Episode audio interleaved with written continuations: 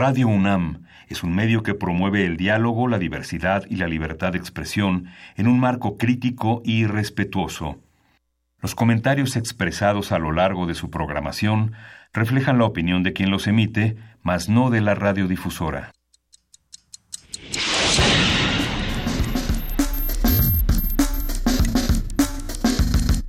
Primer movimiento. El mundo desde la universidad.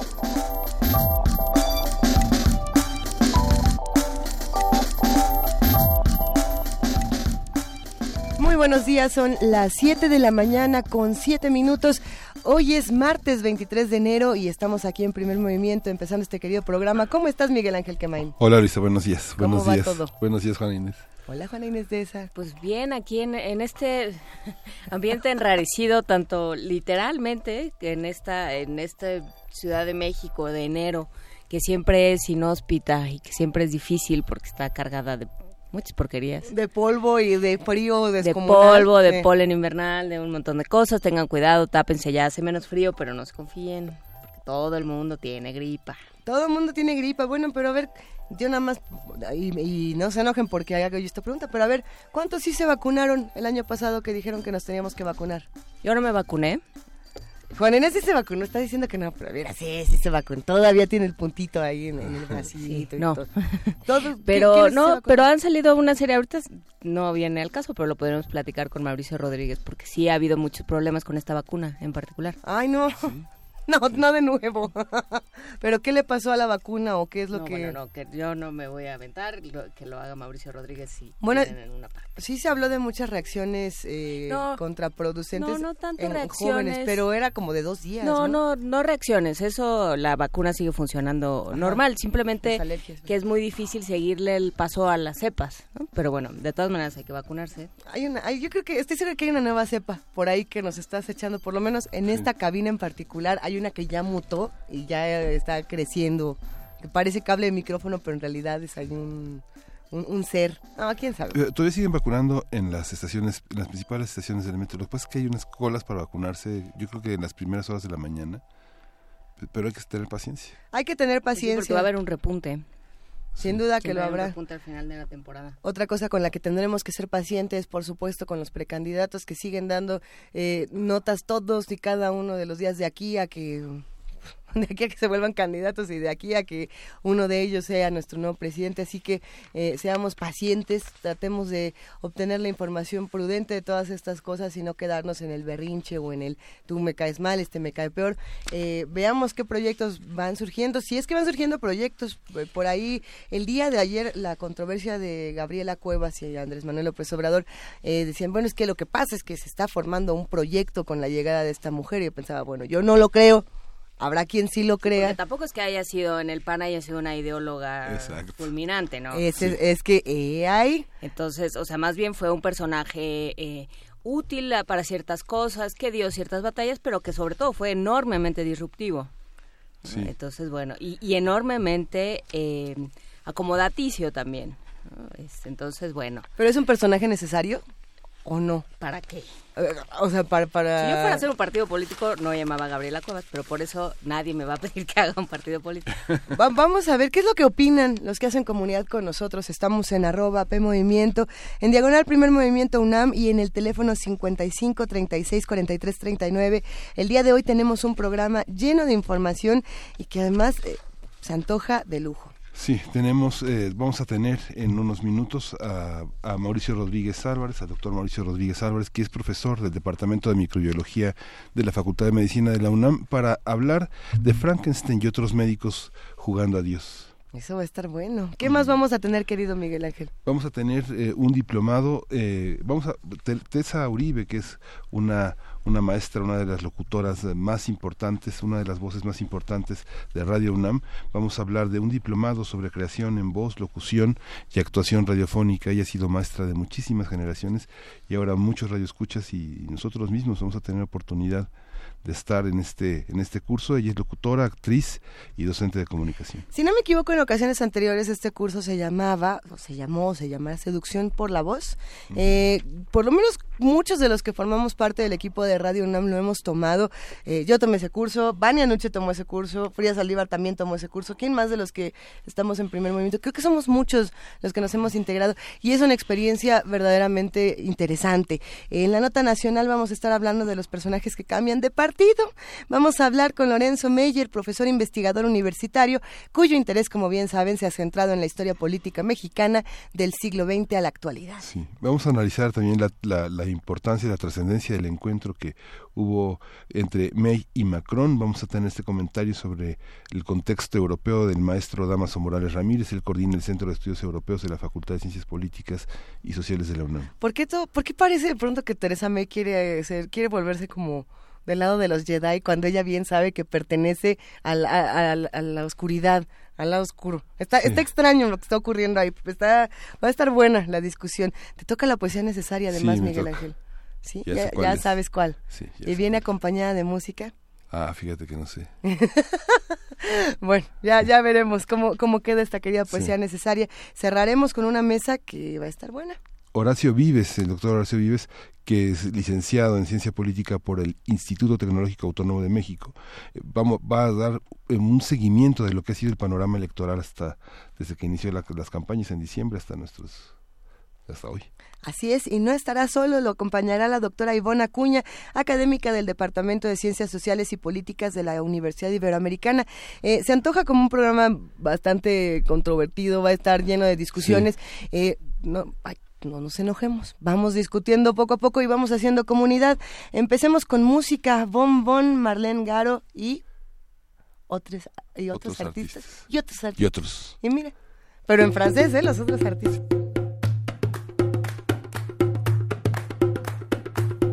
Oh, dime yo, hola, la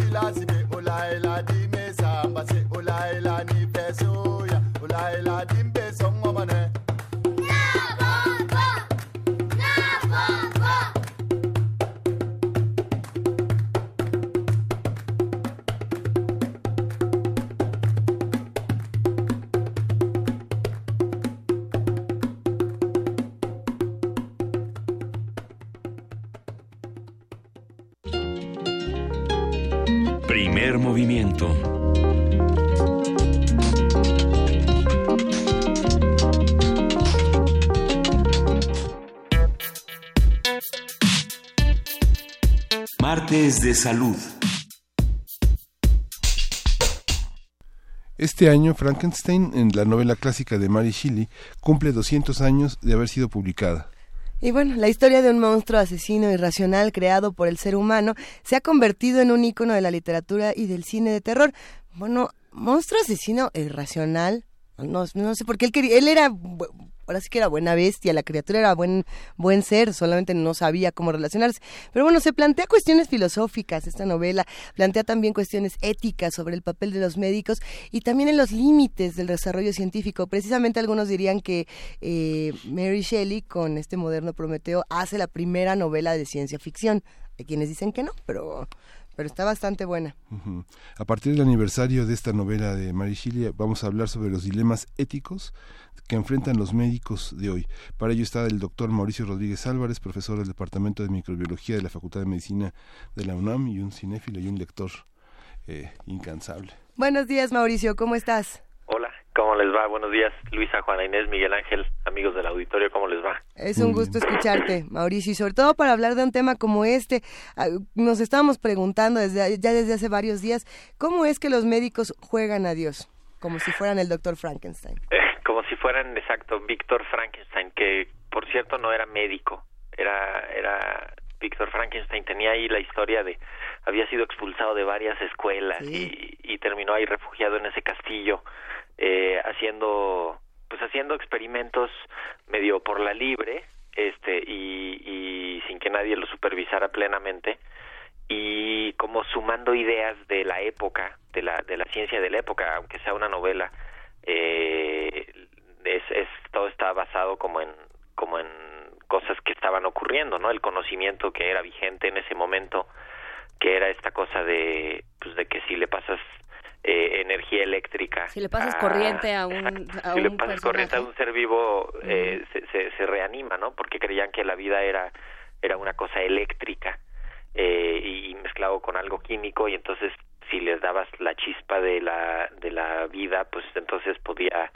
podía ocurrir y esto venía de una idea de que pues que había un día encontrado el que que al cocinar unas ancas de rana eh, creo que Galvani eh, antes de servirlas o antes de echarlas a, a la olla las las ancas tocaron una resistencia ahí de, de, que le pasó corriente y entonces se contrajeron y entonces dijeron mira ya ves la vida está aquí adentro de la energía eléctrica y eso sumó, y perdón, y Frankenstein, bueno, Víctor Frankenstein pues hizo ahí un, un ser que, que luego ya pues todos lo han usado para muchísimas cosas, ¿no? Como lo decían en la introducción, y, y que pues no deja de ser vigente a 200 años de su primera eh, publicación, que pues es eso, es como a veces lo, llevamos a esto de, de los, los doctores o la ciencia jugando a ser Dios, en tanto que Dios es el creador, ¿no? Según según esa, esa percepción, ¿no? Hay muchas novelas que han tocado eh, eh, este este camino, como es por ejemplo justamente la de Mary Shelley, Frankenstein,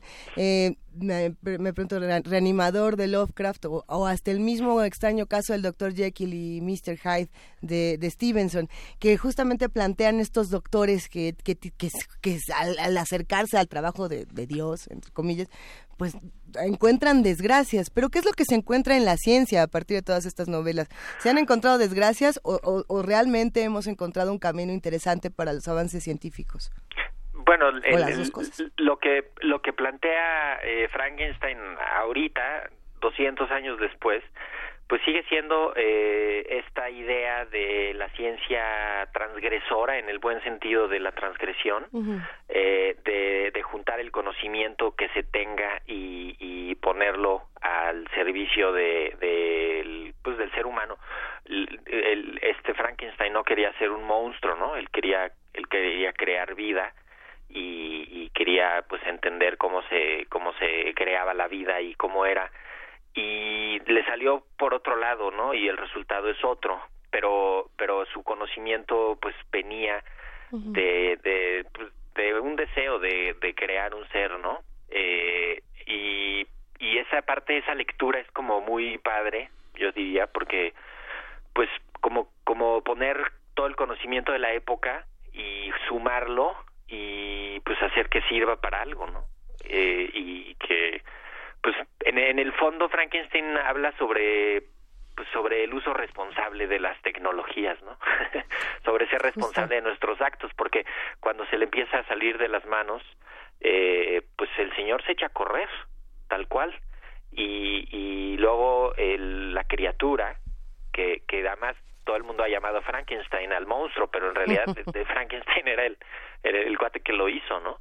Eh, el, y la criatura pues empieza a querer comprender qué está pasando y comienza a querer estudiar, ¿no? Eso es, eso es fantástico. Eh, y, y luego se enoja y ya no entiende nada y empieza a destruir y empieza como a reaccionar a la violencia que le están aplicando a él mismo, ¿no? Entonces, eh, esta lectura de sobre ser responsable de nuestros propios actos y de nuestras creaciones, pues es, es como una como una visión muy muy atinada de lo que hace la ciencia cuando hacemos una lista de los nuevos Frankensteins eh, y que no son de estos últimos años sino de pues, de muchos años atrás pues hay muchísimas intervenciones de la ciencia que han que han jugado a Dios si es que queremos llamarlo así y que pues que son también pues cosas que le han servido a la humanidad y que han modificado la la vida, ¿no? De, de los seres humanos. O sea, pero que han, pero que han abierto eh, cuestionamientos, porque creo que aquí lo, lo que es interesante, Mauricio, más allá de la de la discusión puramente científica, es la, la discusión bioética. Claro. Eh, esta idea de voy a hacerlo porque la ciencia, los conocimientos, la tecnología me lo permite, eh, no es una justificación suficiente, porque bueno, una vez que tengas a la criatura, ¿no? Volviendo al ejemplo de Frankenstein, una vez que se levante la criatura, este, no voy a gritar It's Alive, pero casi, ¿no? claro. Este, ¿qué haces? Sí, pero fíjate, ahí es, eh, eh, bueno, hay un punto crucial, ¿no? Que es eh, hacer las cosas y, y luego asumir las consecuencias, ¿no? Entonces, eh, mucho de lo que hace la medicina eh, tiene que ver con prolongar la vida, así en, resumidas cuentas, ¿no? Eh, y después, entonces cambiamos el término y decimos, ok, pero ¿qué hace la medicina para mejorar la calidad de vida? ¿O qué hace la medicina para que esa vida que se prolongó sea de calidad, ¿no? Entonces, ahí ya entran otros actores y otras otras ramas de la misma medicina, ¿no? Pero pero está, o sea, el, el lo que ha hecho la ciencia, eh, pues sí, le ha planteado a la medicina eh, un conjunto de, pues de dilemas bioéticos que, pues, que los ha tenido a más que ir ahí sorteando y luego se ha tenido que adaptar un marco regulatorio, ¿no? Unas leyes y reglamentos alrededor. Entonces, ahorita ya estamos hablando de manipulación genética en un individuo para ver si le podemos apagar una enfermedad, ¿no? Este ya se habló de fecundación in vitro, de criopreservación, ¿no? Esto de congelar embriones o congelar eh, óvulos para después fecundarlos. Eh, ya se clonó un ser vivo completo, más de uno. Eh, se habla de investigación en células madre, ¿no? Entonces, todo esto pues ha tenido, así como la, la tecnología ha ido poniendo las nuevas metodologías y las nuevas técnicas y se han ido ahí rompiendo esas fronteras y avanzando el conocimiento, pues también las leyes y el, y el marco ético del, del gremio, pues ha tenido también que, que irse reconstruyendo, ¿no? Sobre el, sobre lo mismo, ¿no? Pero sáquenle las cuentas a los nuevos Frankensteins y no necesariamente lo, lo veamos como un ser que está todo hecho de, de partes, ¿no? Sino, pues, en, en una persona, o sea, los, los nuevos Frankensteins, pues son la, las prótesis, son las válvulas cardíacas, son lo biónico, todo lo biónico, ¿no? No ahora pues ya está muy presente y ya es parte de la vida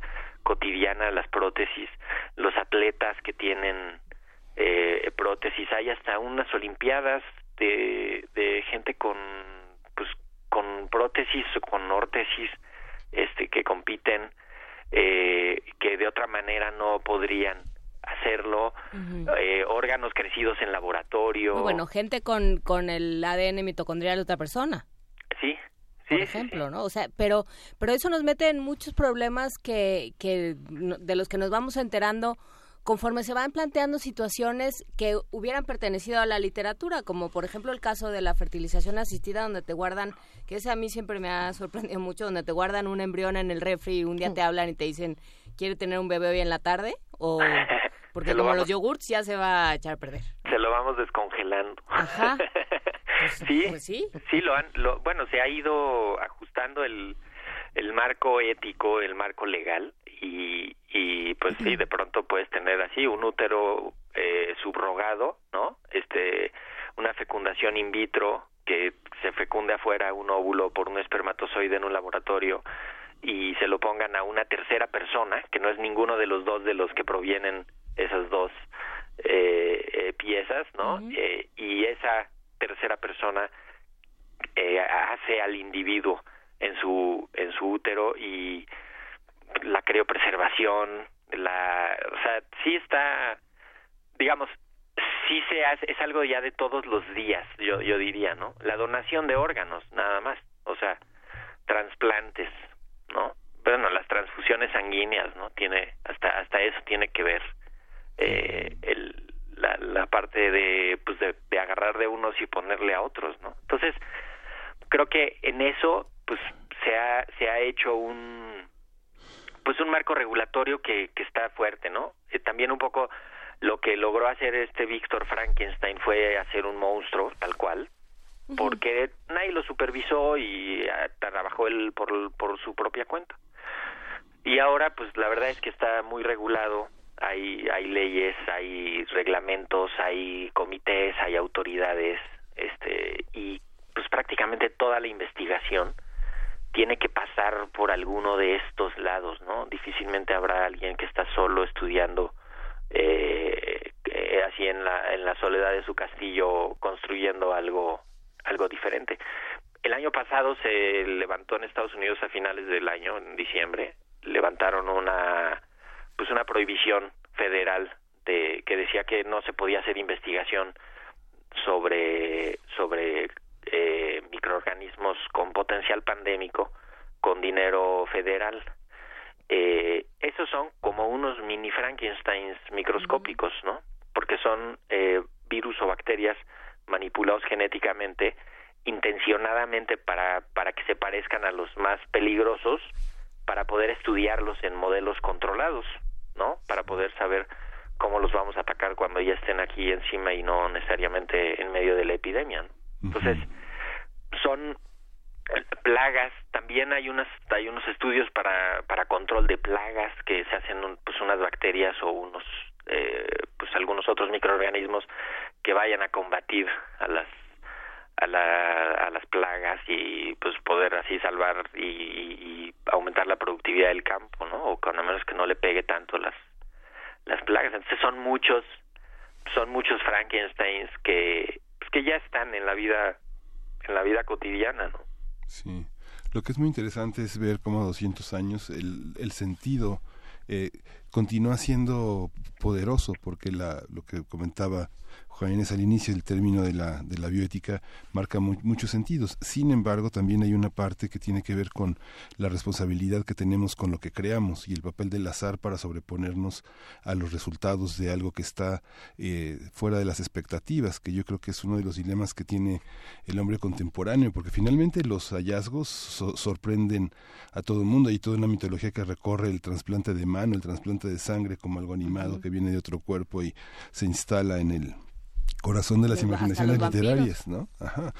Pero esta parte eh, que tú señalas, eh, Mauricio, esta homogeneidad de la investigación científica, que ahora ya no está es un nombre solo en el castillo, sino son grupos de científicos peleando sobre la generación de vacunas eh, de origen humano para combatir de alguna manera todos los modelos transnacionales de farmacéuticas, toda una investigación que se hace en favor de la gente y no en favor del mercado. Son, son nuevos Frankensteins también, de alguna manera, frente, al, frente al mercado, ¿no? Eh, pues todas las combinaciones no ahora de la, la tecnología y la ciencia pues, han avanzado y hay herramientas pues casi que se antojan ya infinitas, ¿no? Entonces, lo que se necesita es, eh, así como se está preparando a los a los estudiantes para que sepan usar esas técnicas, también tiene que haber una formación bioética muy importante, una discusión permanente bioética, ¿no? El, va, el, va el anuncio para el el seminario permanente de bioética que hay en la UNAM, ¿no? De, de estar siempre discutiendo y siempre poniendo en la mesa esos temas, porque no son cosa menor, o sea, eh, la, la, tecnología ya te permite hacer muchas cosas, bueno, pues hay que estar discutiendo qué va pasando con eso que se puede hacer ahora, ¿no? Y, y, y no bajarlo de los temas, porque pues finalmente el, el eh, hace poco acaba de pasar sobre que se legisló sobre la, la objeción de conciencia, ¿no? que, que ya la tecnología da para todo. Ya los pacientes piden algunas cosas, eh, algunas eh, no se podían hacer algunos procedimientos, pero ya se pueden hacer y ahora aparece esta nueva figura de la objeción de conciencia por parte del médico que dice que si si su conciencia se lo impide, pues entonces él puede negarte el servicio de, de algo que tú le estás pidiendo, ¿no? Entonces ahí está otro problema. Ahí hay un eh, tema que pensábamos que no, que ya estaba rebasado. O sea, pues el médico tiene que atender a quien tiene enfrente y se acabó. Sí, y con eso se plantea, pues no, si el médico no lo considera pertinente para su marco... Eh, su sistema de creencias. Ajá, entonces te puede decir, no, sabes que yo no. Y entonces ahí te topas con otro obstáculo, ¿no? Entonces, y, y, bueno, hay que buscar cómo salvar ese obstáculo, ¿no? Entonces, eh, como que justo eso, eso es lo que está muy o sea, lo que escribió Mary Shelley hace 200 años es perfectamente vigente y no solo es eh, un tipo, o sea, a ella lo que le fascinó ahí pues era un poco el conocimiento de la época que le encantaba y porque ella andaba ahí también cerca y porque venía de una familia de pensadores, ¿no? Es, es una transgresora literalmente de, de la época porque las mujeres no escribían así cosas tan, tan profundas en esa época, ¿no? Eh, y, y por otro lado, pues esta esta escenografía que visita con su esposo en un viaje y que ve y que le cuentan aquí pasó esto y tal y ella dice a ver espérame yo quiero escribir algo no entonces yo creo que una parte que, que esta sí es una provocación de mi parte así como hay unos científicos que están avanzando en los nuevos Frankensteins necesitamos unos escritores que estén avanzando en, en los nuevos Frankensteins literarios. ¿no? Bueno, ahí, ahí estás planteando algo que es interesante, porque justamente eh, Philip K. Dick, que escribe Blade Runner en su momento y que ha dado paso a nuevas historias como puede ser Blade Runner 2049, que es la última película, digo, porque el guion también es, eh, es una obra, digamos, literaria que se vuelve una obra cinematográfica. Tiene cuatro nominaciones al Oscar hasta este momento y, y, las están anunciando ahorita. Es decir, la gente sigue consumiendo ciencia ficción, la, la gente, los espectadores quieren saber qué va a pasar con esta lucha cinematográfica, médica, literaria, porque sí parece una carrera, ¿no? Si lo vemos en el cine, ya queremos que esté pasando. Si lo vemos en la tecnología, ya queremos ver 80 películas, queremos leer todos los libros. Es una carrera que no se acaba y que siempre llena de muchísimo placer. De hecho, ya lleva cinco nominaciones hasta Pero, este momento. este, no, a mí me gustaría que, que desarrollaras tu idea de, la, de los Frankensteins eh, literarios, digamos, de las nuevas exploraciones de los, de los escritores. Mira, a mí me, a mí me gustaría que hubiera una, un equivalente de Mary Shelley ahorita, que vaya a los laboratorios científicos y que vea lo que están haciendo este los científicos y que plantee una obra eh, en función de eso, ¿no? Eh, algo que, que se le ocurra.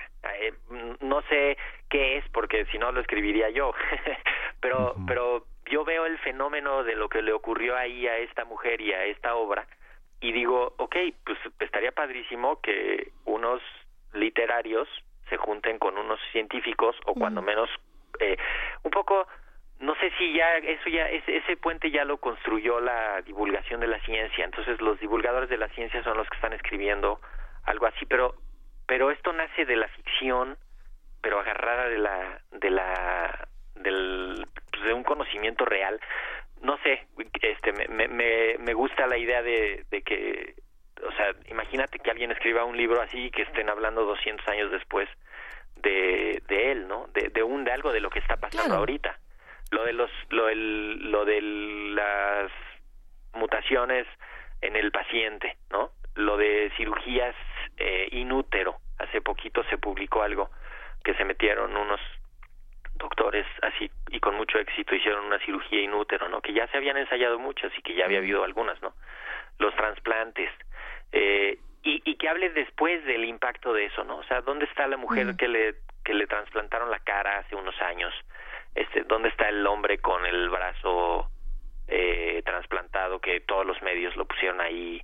Eh, en donde, de hecho, algunas películas, ¿no? Han, han retomado el tema de los trasplantes. Esa esa parte me parece que sí está retratada cuando menos en la pantalla grande, ¿no? O sea, eh, pero viene de hay, eh, hay varias hay varios trabajos eh, literarios la casa del alacrán eh, ya en versión más eh, trabajos de te refieres a trabajos de prótesis más edulcorada pues Sí, yo, yo creo que lo, de... los trasplantes sí ha sido abordado, ¿no? Mm. de, que se muere se muere alguien en un accidente o en algún problema así súbito y lo trasplant, le trasplantan sus órganos a alguien más y, y, algo quiere regresar a abrazar a su esposa. Bueno, justamente también se, se hablaba y nos mandaron hace un rato la una, una novela que también es película, en es que estoy tratando de buscar cuál era, de una serie de clones que, que estos clones viven, digamos, para dar todos sus órganos para, para La casa del alacrán. Esa es la casa del, sí es esa la casa del alacrán. Una como una fábrica de órganos, ¿no?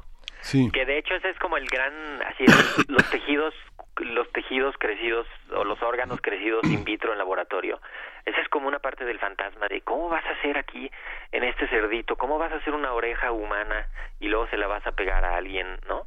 Este y, y es, o sea, como como que ahí están los siguientes debates que ya están, ¿eh? O sea, lo de lo de la manipulación genética en la persona ya está las tecnologías eh, el año pasado se resolvió una cosa importante las patentes, que ahora entra también eso a discusión, ¿no? De, de las patentes de quién puede usar o no la tecnología, ¿no? Entonces, no importa que ya esté la tecnología, si el que tiene la patente este no le no le llegan al precio o no la libera, pues entonces no se puede usar. Y ese es otro factor, o sea, ¿tú crees que el el Víctor Frankenstein eh, dijo, oigan, pero esta metodología no la podemos usar porque está patentada.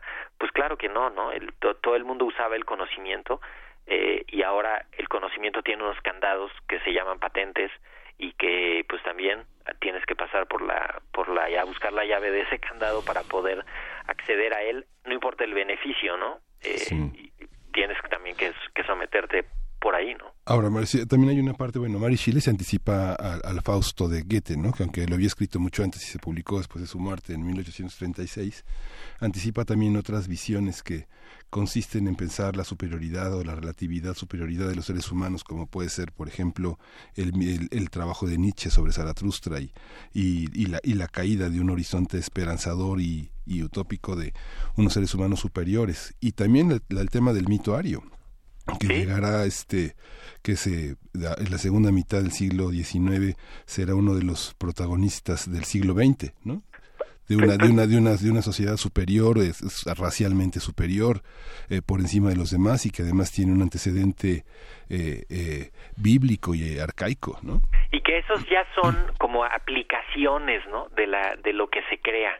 Que yo creo que un poco, cuando menos no alcanzo a encontrar que, que eh, Víctor Frankenstein quería que su monstruo hiciera tal o cual cosa, ¿no? Sino que lo, lo, importante era crearlo y, y ahora sí que luego vemos qué hacemos, ¿no?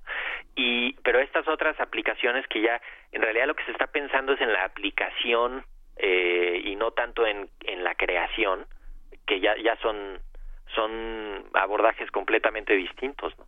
Porque ahí ya hay una, pues como una intencionalidad de a la hora de crear, ¿no? Y, y es esta, pues es este dilema que hay de, de, a ver, ¿lo vas a hacer? Sí. ¿Y qué vas a hacer con eso? ¿No?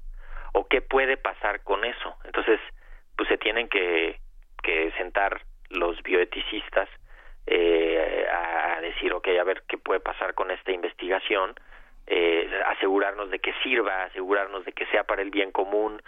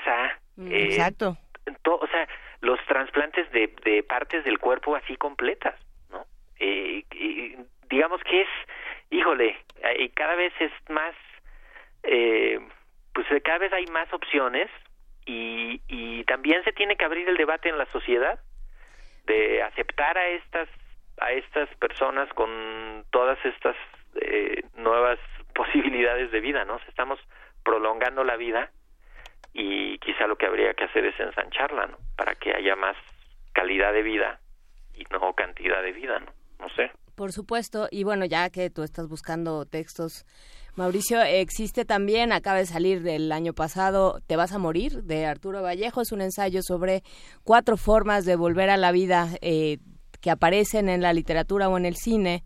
o, en la, o en la televisión y que eh, pues se va buscando el fundamento científico, ¿no? La criogenia, el este justamente el caso de Frankenstein y la, electricidad, ¿no? La galvanización. Todo esto eh, está planteado por Arturo Vallejo en Te vas a morir, cuatro formas de volver a la vida. Buenísimo, ahorita armamos una listita y la ponemos en redes para que pues para que también los amigos del auditorio la, la, la, puedan seguir y la y la vamos construyendo, ¿no? Finalmente seguramente ya están muchas cosas publicadas eh, y esta no los, los, les pongo una idea eh, interesante que James Watson el que describió el el DNA así ya de manera más eh, detallada cuando le preguntaron que si, oiga, pero es que ya, ya que está este DNA aquí, ¿qué onda este? Eh, ya cualquiera va a poder jugar a ser Dios, ¿no? Los científicos van a poder jugar a ser Dios y, y él, en serio, como, pues como los, como muy natural dijo, pues si no, o sea, si no son los científicos los que jueguen a ser Dios, entonces ¿quién va a ser, no? Y pienso mucho en las campañas de estos días y en las precampañas, ¿no? Eh, y digo, híjole, quién quién quiere jugar a ser Dios, ¿no? Eh, este cuántas cosas eh, a veces creemos que los científicos en sus laboratorios van a transformar eh, el mundo o van a ser el monstruo, pero quizá en realidad los que juegan a ser Dios cotidianamente son eh, los tomadores de decisiones y los políticos de las esferas de hasta arriba y, y también pues ahí hay que ver qué están haciendo con sus Frankensteins, ¿no? Estos planes de sus planes de gobierno parecen unos Frankensteins este que no sé si con pasándoles corriente sea suficiente, ¿no? Hasta aquí nos vamos a quedar en esta divertida conversación, Mauricio Rodríguez. ¿Dónde te encontramos para seguir platicando contigo? Pues miren, yo estoy en Twitter, eh, arroba Mau Rodríguez, y todos los martes a las 6 de la tarde y los miércoles a las 10 de la mañana eh, estoy en Hipócrates 2.0 programa sobre investigación y salud eh, allí mismo en Radio UNAM, los martes en el FM a las 6 de la tarde y los miércoles en el AM a las 10 de la mañana, entonces pues ahí está el diálogo permanente y pues aquí con ustedes, creo que ya estoy ya estoy visitándolos más frecuentemente, espero que no vayan a a, aburrirse. Para nada. Y hay muchos comentarios en redes, estaremos en contacto, nos escuchamos en Hipócrates. Gracias, Mauricio. Muchísimas gracias a ustedes, que tengan buen día. Saludos te dedicamos, te dedicamos a ti y a todos los Frankensteins que nos escuchan una, una pieza académica. No, bueno, es de Alice Cooper. Es, es Una, es un fragmento de Alice Cooper que se llama Feed My Frankenstein. Buenísimo. Bye, bye. Chao.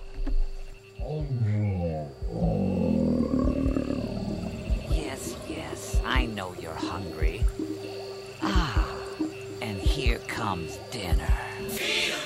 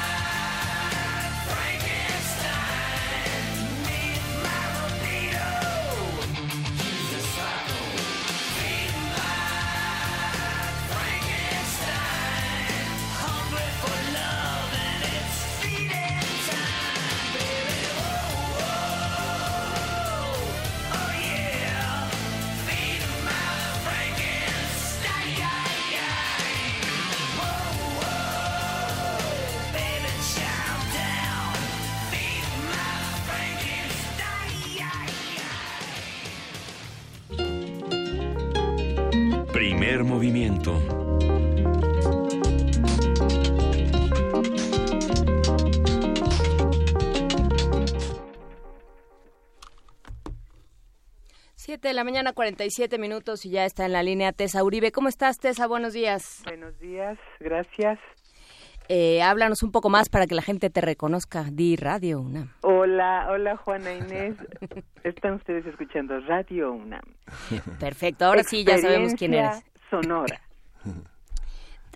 Tessa, cuéntanos, eres, además de ser locutora y ser parte de las voces de Radio UNAM y de la imagen sonora de Radio UNAM, también eres, eres docente de comunicación. Cuéntanos de este diplomado de locución y actuación radiofónica. Claro que sí, Juan Inés. Mira, eh, la docencia ya tiene mucho tiempo y bueno, la preocupación es formar voces profesionales, por supuesto, ¿no? Y hay que, hay que entregar la batuta.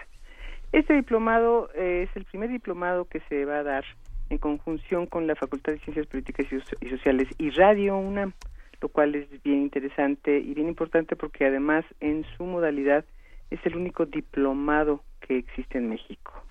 Diplomado, evidentemente, avalado por instituciones de, este prestigio, ¿no?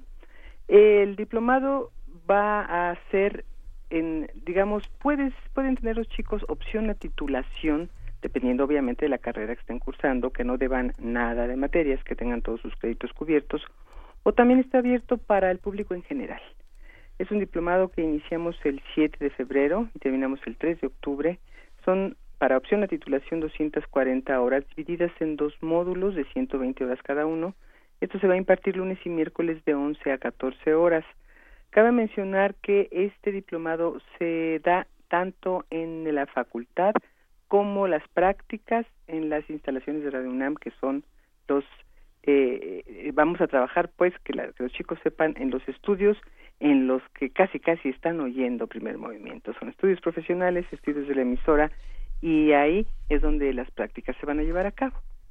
Queridísima Tessa, y cuéntanos un poco, ¿qué vamos a hacer? Bueno, algunos ya tomamos un curso muy similar contigo, lo hablamos al que respiraban mucho. Hola Luisa. Te queremos Tessa y, y lo estamos recordando con muchísimo cariño, como muchos hemos pasado por este curso, lo disfrutamos mucho, pero cuéntale a los que hacen comunidad con nosotros, ¿qué va a pasar ahí? ¿Qué va a pasar? Pues van a pasar muchas cosas, van a pasar muchas cosas y sobre todo nos vamos, además de que vamos a aprender, nos vamos a divertir.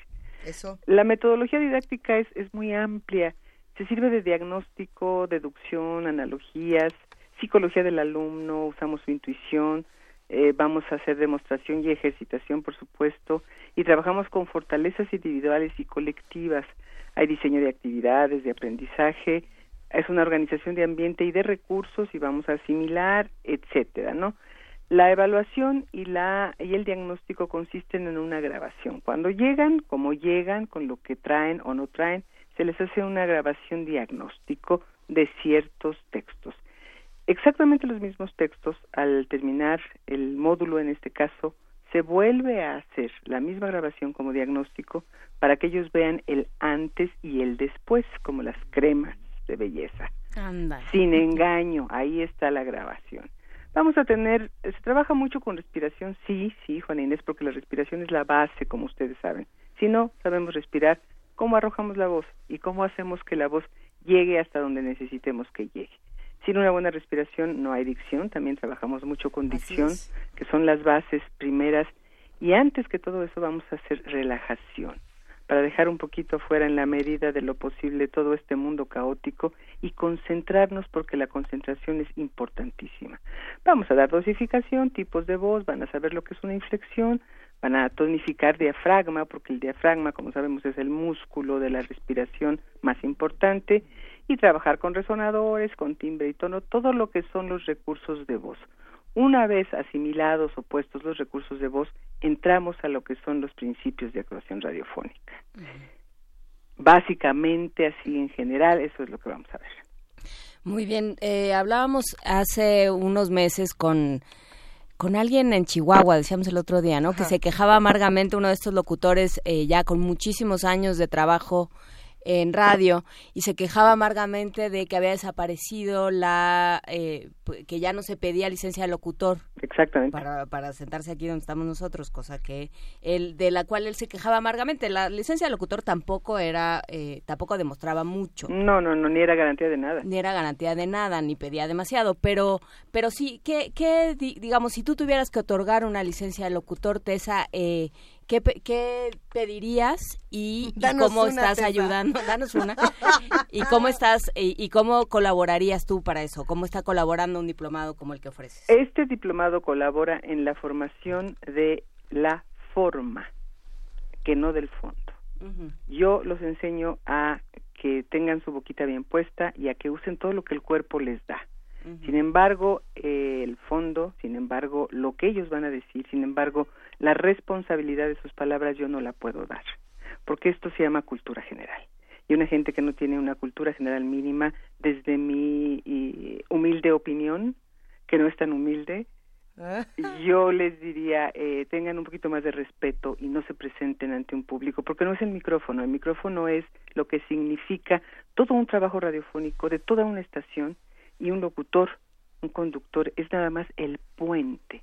Entonces, por respeto a tu lugar de trabajo, por respeto a Radio UNAM y por respeto a todos mis escuchas, yo, te Uribe, eh, tú, Juana Inés, eh, Luisa, Miguel Ángel, debemos en nuestra área estar bien preparados. Justamente. Pues muchísimas gracias, eh, Tessa Uribe. Eh, cuéntanos dónde se inscribe uno, cuánto cuesta, todas las preguntas de comprador. Todas las preguntas de comprador. El eh, diplomado para comunidad universitaria cuesta 14 mil pesos, para público en general cuesta 16 mil pesos. Se inscriben en las páginas de la División de Educación Continua y Vinculación de la Facultad de Ciencias Políticas y Sociales, que las páginas son antiradiofónicas, por lo que voy a dar la página de Radio UNAM que es www.radio.unam.mx. Oye, Tessa, no hay meses sin intereses.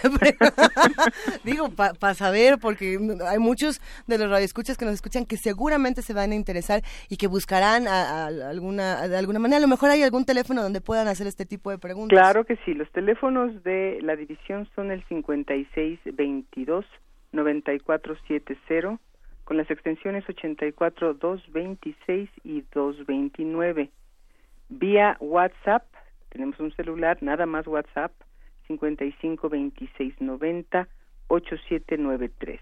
Ahorita los pagos los están permitiendo la mitad a la inscripción y la mitad al mes. Hasta ahí es donde yo sé. Excelente. Tessa, ¿alguna reflexión final con la que quieras despedirte? Porque mm, de entrada nos encanta escucharte, pero además eh, tienes un conocimiento en, la radio muy profundo. Eh, nos has enseñado a todos los que estamos por aquí tantas cosas y bueno, pues vamos a querer estar contigo, sin duda. Nos hemos enseñado, Luisa. Yo creo que es de aquí para allá y de allá para acá una reflexión, eh, las personas que supuestamente estamos a la cabeza de este tipo de diplomados o de cursos debemos eh, y a la cabeza de las de las emisoras, es decir, que estamos al frente de un micrófono, debemos tener la humildad de decir, no importa que yo ya tenga 60, que yo ya tenga 70, que yo ya tenga una carrera de 30 años, necesito prepararme. Necesito prepararme para estar bien informada e insisto, para tener ese respeto que la audiencia la emisora escuchan. Yo soy un puente, nada más. Yo estoy al servicio de los que oyen y de los que hacen. Pues muchísimas gracias, Tessa Uribe, por esta reflexión. Nos la quedamos todos este, muy de cerca. Y te mandamos un gran abrazo y esperamos que todo vaya muy bien. Eh, ahora ponemos en, en redes toda la información para el diplomado y esperamos que haya mucha gente y salgan muy bien. Gracias Juana Inés, Luisa, Miguel Ángel, que se andas por ahí. Abrazo a todos y gracias por el espacio. Abrazote, Tessa. Chao. Vamos a escuchar música con eh, de Mac de Marco, Chamber of Reflection.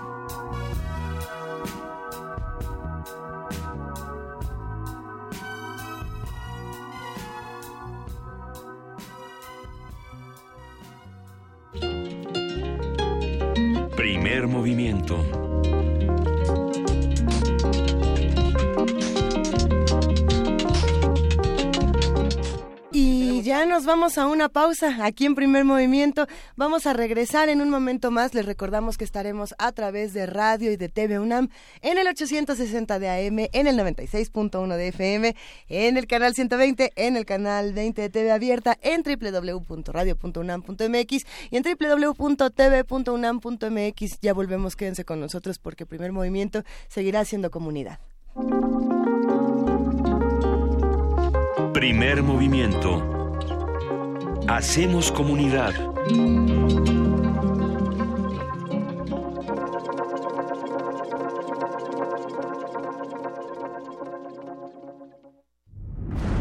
Resistir está en la naturaleza humana. En todo aquello que hemos creado para nuestro cuerpo y nuestro espíritu. En la libertad de nuestros sentidos y el derecho a nuestros pensamientos. Nuestra capacidad de ser responsables y en el gusto de entretenernos. Tenemos un legado que mantener y nuestra tripulación cumple su misión con honor. Resistencia modulada. De lunes a viernes, de las 20 a las 23 horas, por el 96.1 de FM, Radio UNAM. Experiencia sonora. ¿Me escuchas? ¿Estás ahí? Soy México, tierra generosa con gran historia, tierra de gigantes y guerreras. Hace tiempo quería hablar contigo, decirte que algunos me quieren ver de rodillas. Por eso necesito de ti, de tu espíritu de lucha, de tu rebeldía. Te hablo a ti, al atrevido, al soñador, al que se esfuerza todos los días. Llévame hacia adelante, solo lo puedo hacer contigo. Marca la diferencia. Por eso necesito de ti, PRD. Habla Ricardo Anaya. Es momento de dar un paso al frente. Es momento de un proyecto que no vea la autocrítica como una debilidad, sino como un camino para mejorar. En este frente no vamos a defender lo indefendible y no vamos a permitir que en México siga gobernando la corrupción. En este frente estamos quienes queremos un cambio profundo. Es momento de hacer lo correcto. Es por México. Ricardo Anaya, precandidato a presidente de México. Movimiento Ciudadano. Mensaje en términos del convenio de coalición por México al frente. Tú, que cuando ves las noticias del gobierno actual piensas, ¿estaríamos mejor? Con ya sabes quién. Que cuando contaste los muertos de su guerra absurda pensaste, estaríamos mejor con ya sabes quién. A ti que eres empresario y hace 12 años te espantaron y hoy piensas, estaríamos mejor con ya sabes quién. A todos ustedes les tenemos una gran noticia. Sí, estaremos mejor y ya sabemos con quién. Morena, la esperanza de México. Juntos haremos historia. Puedes encender la cámara, grabarte diciendo lo primero que se te ocurra y subirlo a internet. O puedes hacerlo bien. Radio UNAM te invita a construir tu propio espacio de expresión en la red con el taller Videoblogging, el poder de los influencers, impartido por Alejandro Valdés Barrientos. Aprende a llevar tu idea a un guion y a traducirla en video. Inicia el jueves 8 de febrero. Inscripciones, costos y descuentos al 5623-3273. Nuevos medios de comunicación para nuevas opiniones. Radio UNAM, Experiencia Sonora. Tú, que cuando ves las noticias del gobierno actual piensas, ¿estaríamos mejor? Con ya sabes quién. A ti que durante el gobierno de Calderón pensabas, estaríamos mejor con ya sabes quién. A ti que después de ver lo que hizo ya sabes quién en la Ciudad de México, llevas 12 años pensando que estaríamos mejor con ya sabes quién. A todos ustedes les tenemos una gran noticia. Sí estaremos mejor y ya sabemos con quién. El PT está de tu lado. Juntos haremos historia. En México ya no va a haber más pobres. ¿Saben cómo le vamos a hacer? Acabando con la pobreza. No, hombre, unos genios. Dar discursos sobre pobreza es muy fácil. Lo difícil es apoyar a quien no tiene lo suficiente, como lo hicimos en Sede Sol, donde salieron de la pobreza extrema dos millones de mexicanos. ¿Qué prefieres? ¿Gritos y discursos o experiencia y soluciones reales para tu familia? José Antonio Mid, precandidato del PRI a presidente de la República. Mensaje dirigido a los miembros de la Convención Nacional de Delegados. PRI. Cuando sea grande puedo hacer música? Seguro, eso se estudia. ¿Programador de videojuegos? Por supuesto. ¿Veterinario? Vale. ¿Pilota de autos? ¿Corredora de autos en México? Claro. Yo quiero ser presidenta. Como Pepe Mi. Si te preparas, puedes. ¿Y si quiero ser algo que todavía no existe? Si lo sueñas, lo puedes conseguir. Ese es el compromiso de Nueva Alianza. Soy Ana Márquez. Y yo, Ilich González. Este es el compromiso de Nueva Alianza. Que tus sueños se hagan realidad. Mensaje dirigido a los militantes, simpatizantes e integrantes del Consejo Nacional de Nueva Alianza. Un glaciar es una capa de hielo que se origina en la superficie terrestre. Su existencia es posible por la acumulación, compactación y recristalización de la nieve. Se sabe que cada glaciar contiene en su interior una historia musical que depende de su edad y su tamaño. Se sabe también que muy en lo profundo de las aguas polares, todos los glaciares están conectados entre sí. Glaciares, túneles infinitos para el fin del mundo. Jueves, 22 horas, por el 96.1 de FM, Radio UNAM. Búscanos en redes sociales, en Facebook como Primer Movimiento UNAM y en Twitter como P Movimiento o escríbenos un correo a primermovimientounam@gmail.com. Hagamos comunidad. Y en este momento son las 8 de la mañana con 6 minutos. Es martes 23 de enero y estamos arrancando con esta segunda hora del primer movimiento. Querida Juana Inés de esa, ¿cómo estás?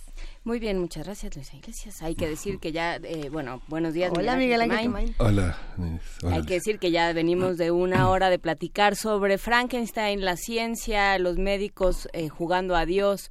Eh, ¿Qué hacemos cuando nos vamos por la ciencia misma y no nos ocupamos de las consecuencias? ¿Cómo se ve esto reflejado en la literatura y en, diver- en diversas manifestaciones? ¿Cómo se ve, por ejemplo, en La forma del agua, que es eh, una película ultranominada a estas alturas, Luisa Iglesias? Así es, no, ya esto, ya no, no tengo en este momento cuántas nominaciones ya lleva La Forma del Agua, por supuesto que es la más nominada en estos premios, Oscar, que en, en este momento están apareciendo las nominaciones.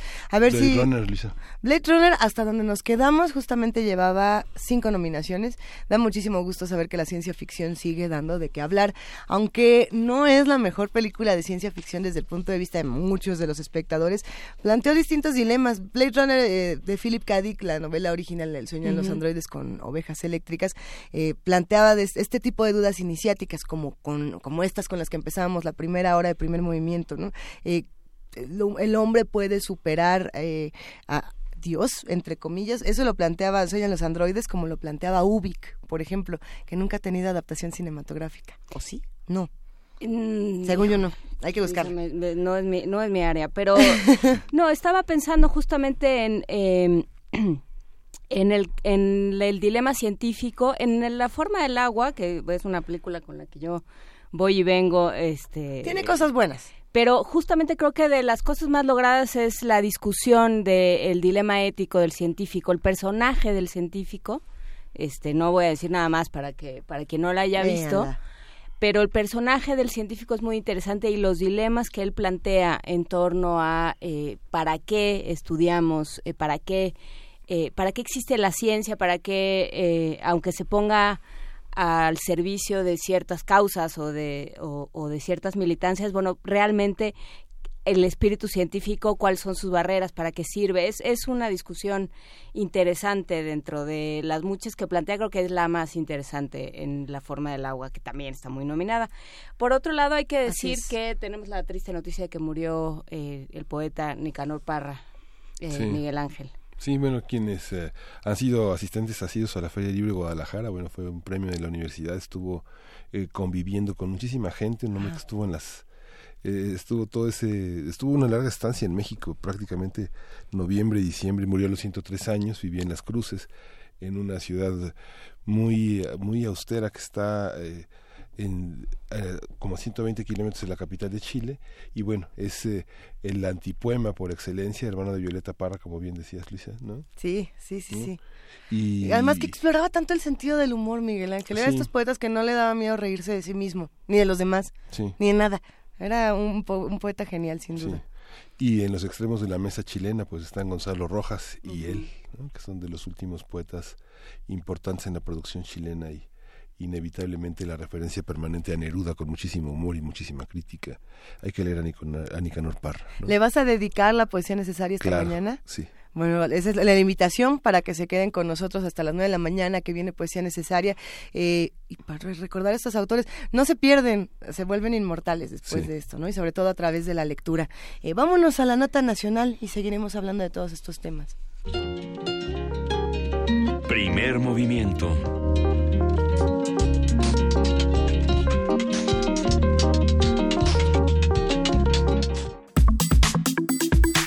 Nota nacional. 8 de la mañana con 9 minutos y ya está con nosotros en la línea como un martesillo, un martes, ¿no? Eh, Lorenzo Meyer. ¿Cómo estás, Lorenzo Meyer?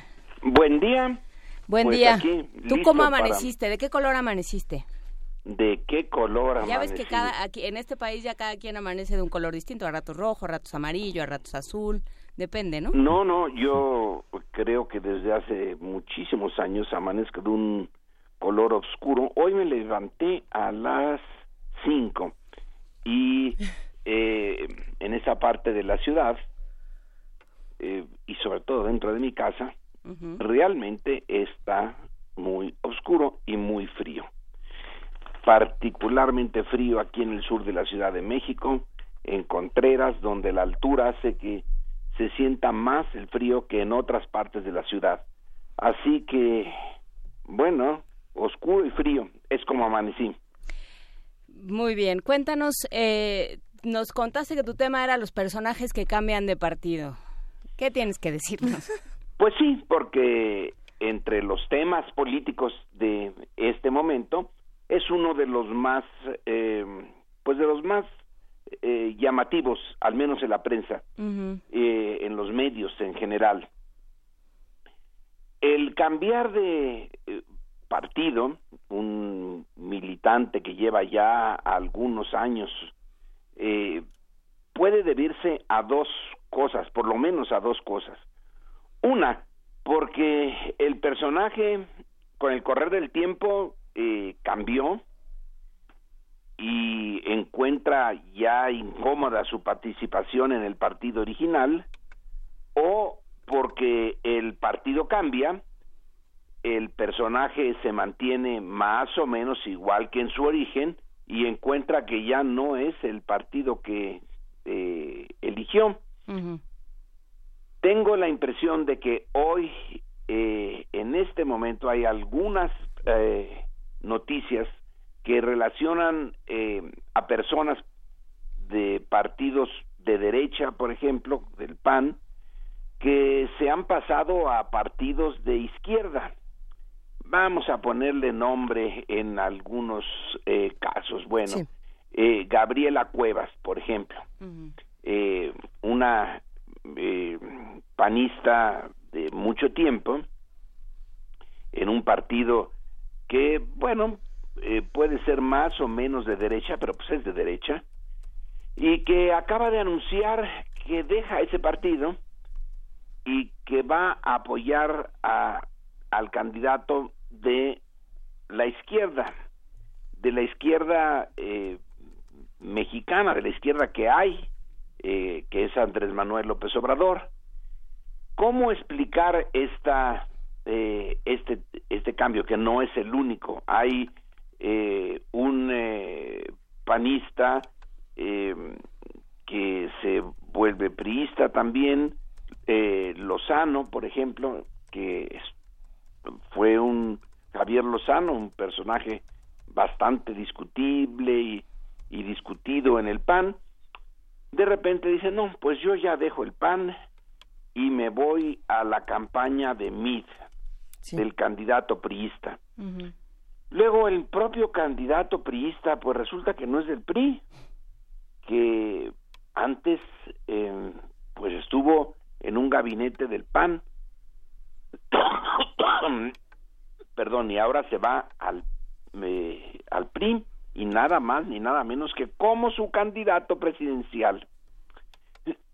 Está también el, eh, eh, por ejemplo, el, el grupo de los verdes en, eh, en Chiapas, que como grupo, ya como un montón de verdes, que se han separado del eh, PRI, eh, de su alianza tradicional con el PRI, porque dicen, el PRI nos quiere imponer el candidato a gobernador y nosotros tenemos el nuestro. En fin, así hay eh, una buena cantidad, quizá también pensando en el gabinete que ha propuesto Andrés Manuel López Obrador en caso de que llegara a ser presidente, pues ahí tenemos a una buena cantidad de personas que no fueron eh, en su origen eh, parte de Morena, sino que tenemos a eh, gente cercanas eh, por familia, a Slim, eh, a Azcárraga de Televisa y así. Eh, una buena cantidad eh, de personas que uno diría, caracoles que eh, en, en circunstancias normales no podrían estar, no deberían de estar, no querrían estar eh, en un en una agrupación política liderada por Andrés Manuel López porque pues se le supone de izquierda y estos personajes eh, eh, Romo, por ejemplo, eh, quien está en el centro de la organización de Andrés Manuel López Obrador, bueno, pues es un gran empresario de Monterrey que en alguna ocasión, eso yo no lo sabía hasta ayer o antier, fue considerado el hombre más rico de México. No es Lim. Claro, de eso ya hace un buen tiempo. Pero en fin, es un empresario regiomontano, casi diría yo por principio, tiene que estar eh, políticamente en otra parte que no sea con Andrés Manuel. Bueno, ¿cómo explicar todas estas eh, estos cambios, estas situaciones tan extrañas? Por un lado, tantas gentes modificando su forma de ser, su visión de México, bueno, es posible. Es posible que hayan eh, sufrido una transformación ellos como personas porque el entorno sufrió un cambio. Porque el eh, entorno mexicano, su, con, su situación política, social, sobre todo esa, la política y la social, eh, también podría ser la económica, pero veo allí menos eh, eh, menos razones, pero en la en las otras un país que pues muchos de ellos lo vieron más o menos pacífico, más o menos normal, de repente se les convierte en eh, un entorno peligroso, eh, difícil, amenazante, eh, y la razón está en la política, la razón está en esta eh, guerra ya de 11 años, por lo menos, por lo menos 11 años. Llevamos en la guerra entre el gobierno central, los gobiernos de los estados y el crimen organizado, pero es una guerra que el gobierno no está ganando y que sí está llevándose entre las patas de los caballos a una buena cantidad de mexicanos y creando un clima muy eh, desagradable. Entonces algunos de ellos han de decir, supongo yo, eh, con el liderazgo político que tenemos, el que hemos eh, experimentado durante estos eh, 11 años, pues nos eh, ha llevado a nosotros, al país, a una situación inaceptable. Vamos a intentar eh, el, eh, lo único que les queda, no hay otra eh, opción interesante para ellos que es el observador y así podría uno explicar al menos parcialmente estos cambios. Otro es eh, el que ven que se está desmoronando eh, el partido que en otra época tuvo pues todo el control de, de, México, que ya no tiene mucho sentido quedarse a ser los que apagan la luz y cierran la puerta. ¿Y qué partido puede, eh, más o menos tiene posibilidades de eh, ganar en las urnas, pues el que ahorita las eh, encuestas dicen que va en primer lugar. Todavía falta mucho. Eh, y hay que em, introducir el elemento tradicional del PRI, el dinero, el- la enorme cantidad de dinero de la que ha dispuesto antes y que va a disponer ahora. Un dinero que bien eh, eh, empleado, no legalmente, pero sí ilegalmente y desde luego no éticamente, pero sin ética se pueden hacer maravillas con ese dinero, sobre todo en un país que tiene una parte de pobreza bien grande, en donde se puede inducir el voto o de plano comprarlo. Porque eh, para una parte de la población mexicana, ¿qué significa la democracia política? ¿Qué es eso? Lo han oído, uff, el eh, término, el vocablo desde niños. ¿Quién en México no ha oído eh, que hablar de la democracia? Pero ¿qué es exactamente? En su vida cotidiana, pues nunca la han visto. Eh, por ahí no ha pasado esa señora para parafrasear una canción muy famosa de Atahualpa Yupanqui, hablando de Dios, ya que ustedes estaban hablando de Dios hace rato. Ese señor no ha pasado por mi casa. Bueno, la democracia tampoco. En cambio, sí ha pasado un aparato del PRI que dice, oigan, fíjese que aquí tengo una tarjetita, eh, le interesa una tarjetita Monex, que es una de las que sabemos nosotros, pero hay, hay varias, hay otras, eh, que llevan a, pues, a alentar, eh, a intercambiar una cosa tan eh, poco importante como es eh, hacer eh, una cola en una casilla y cruzar eh, un logo, el logo de un partido eh, en, en la boleta y listo, recibo algo tangible. Eso sí es más interesante que la democracia. Eso sí lo ha visto y eso sí tiene sentido. Eh,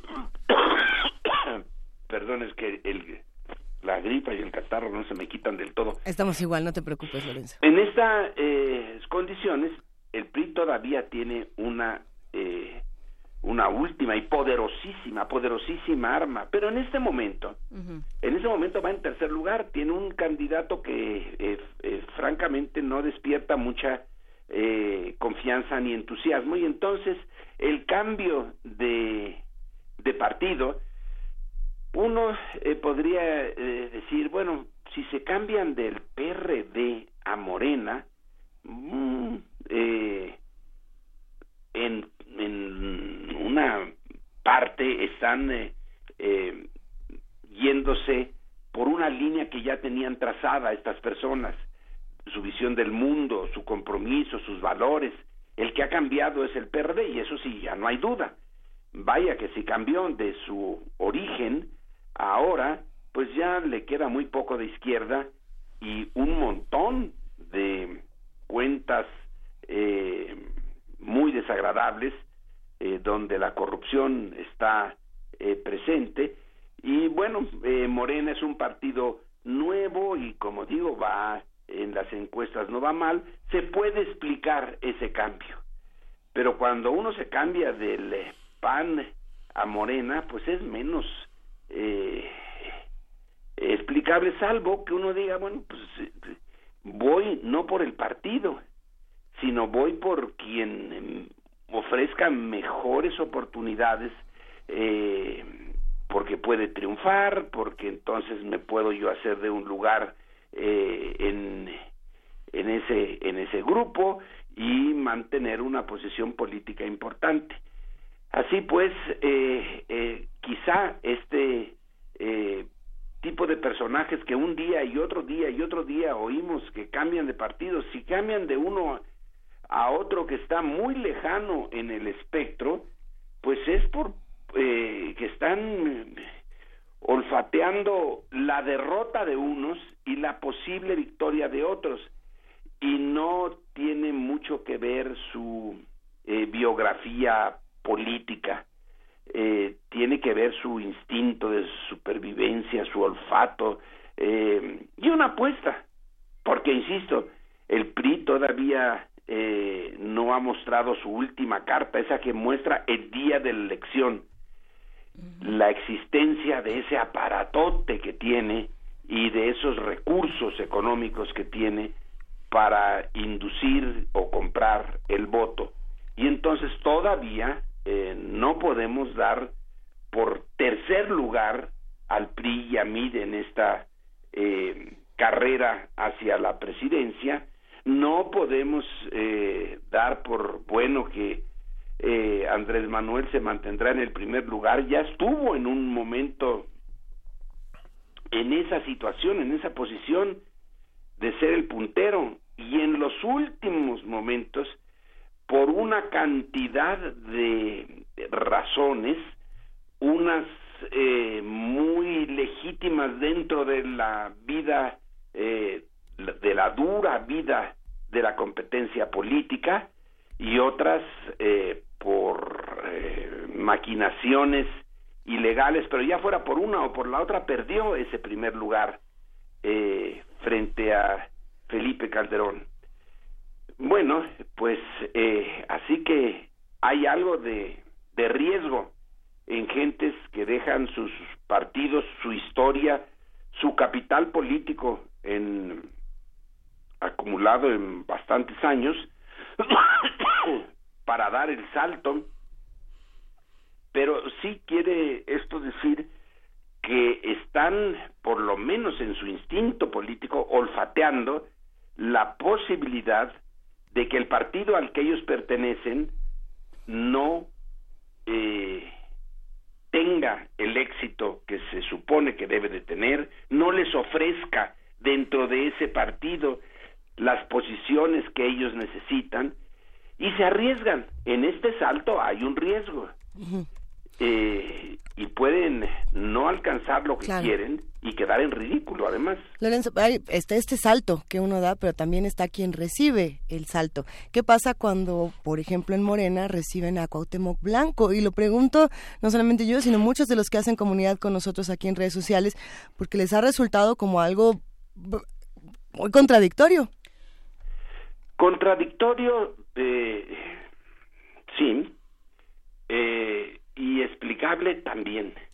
Eh, pienso en, eh, en el eh, 2006 de, de Andrés Manuel, cuando se le ofreció el apoyo del Baster, eh, de la maestra El Baster, que significaba el apoyo del Sindicato Nacional de Trabajadores de la Educación, que significaba el apoyo de recursos económicos y de recursos políticos, porque ese sindicato tenía o tiene, supongo, que sigue teniendo un grupo de especialistas en elecciones que no están muy bien preparados para eh, entrar al salón de cuarto de primaria y eh, dar su lección de eh, matemáticas, pero sí son muy buenos para estar viendo cómo se puede influir ya en concreto en determinadas zonas de determinado distrito y conseguir estos votos.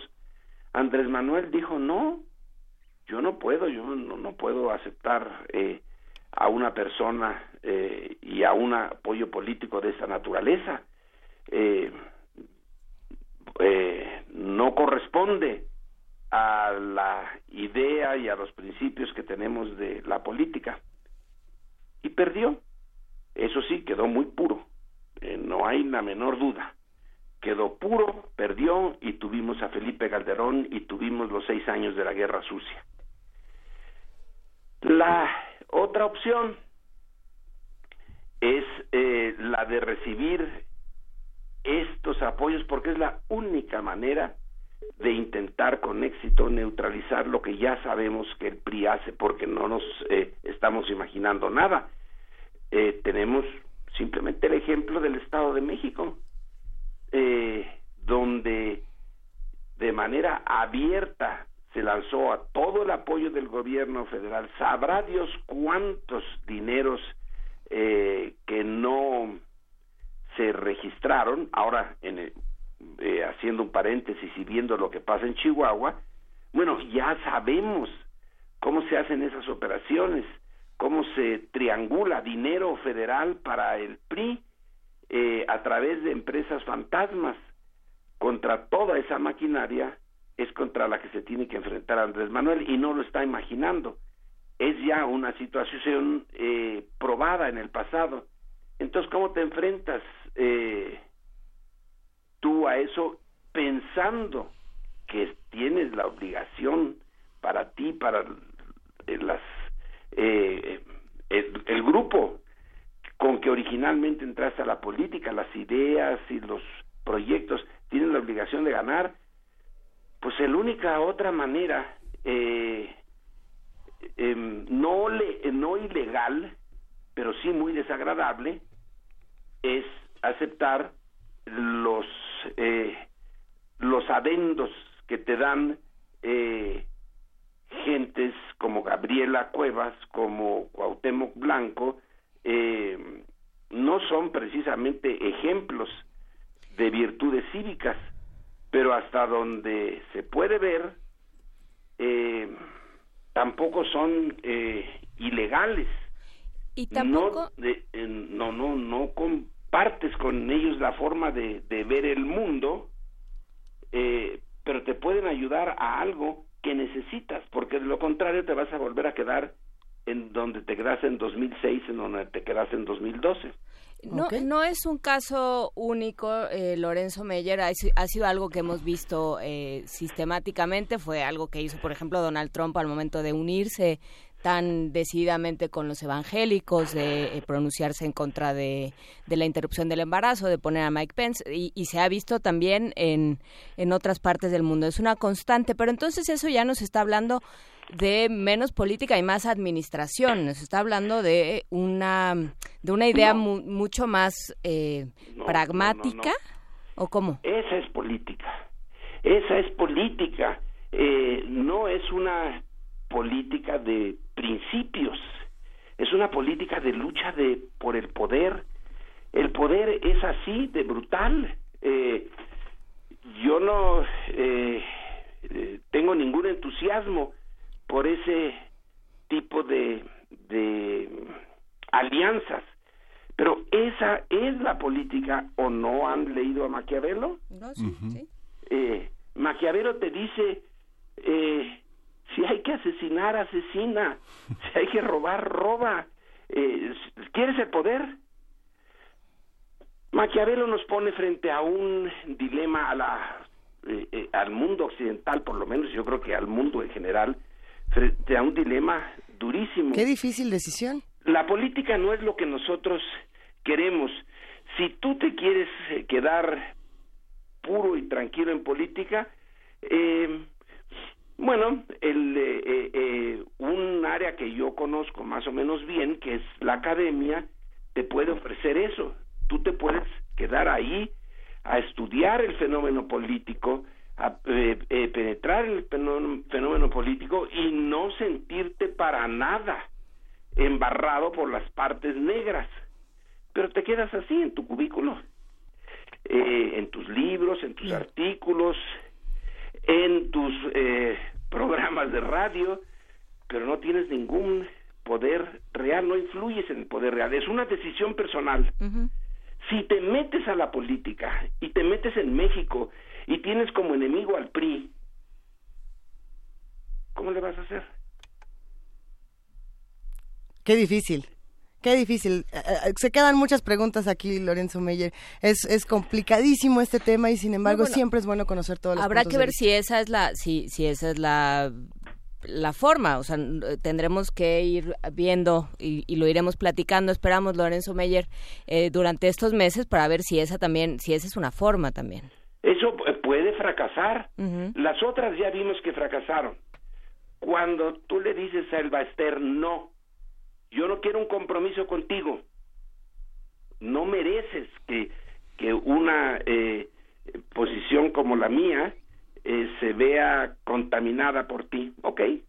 Entonces, ¿qué ocurrió el día de la, eh, desde antes de la elección del 2006?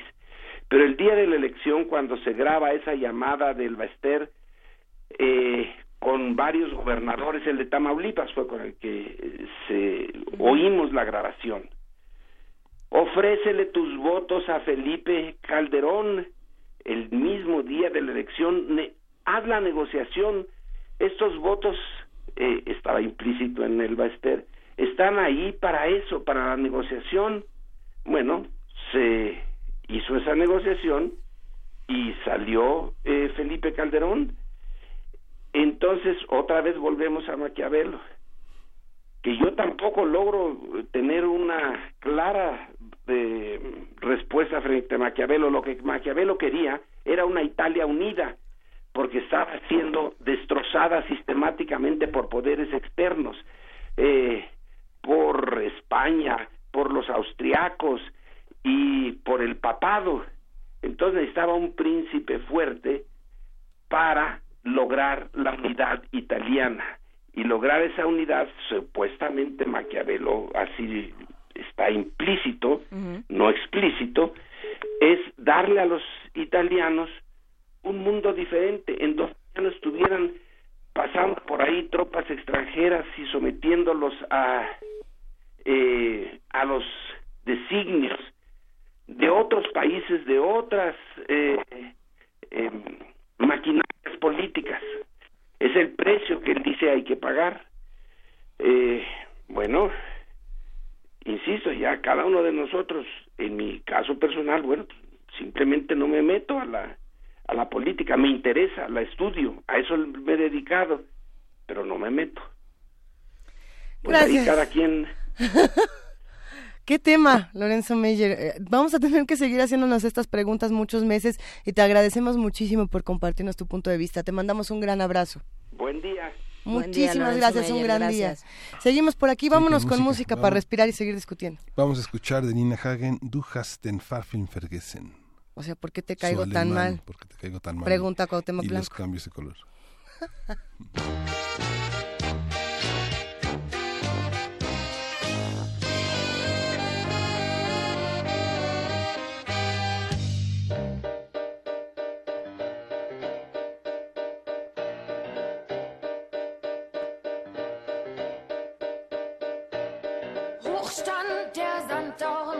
Strand von Hiddensee.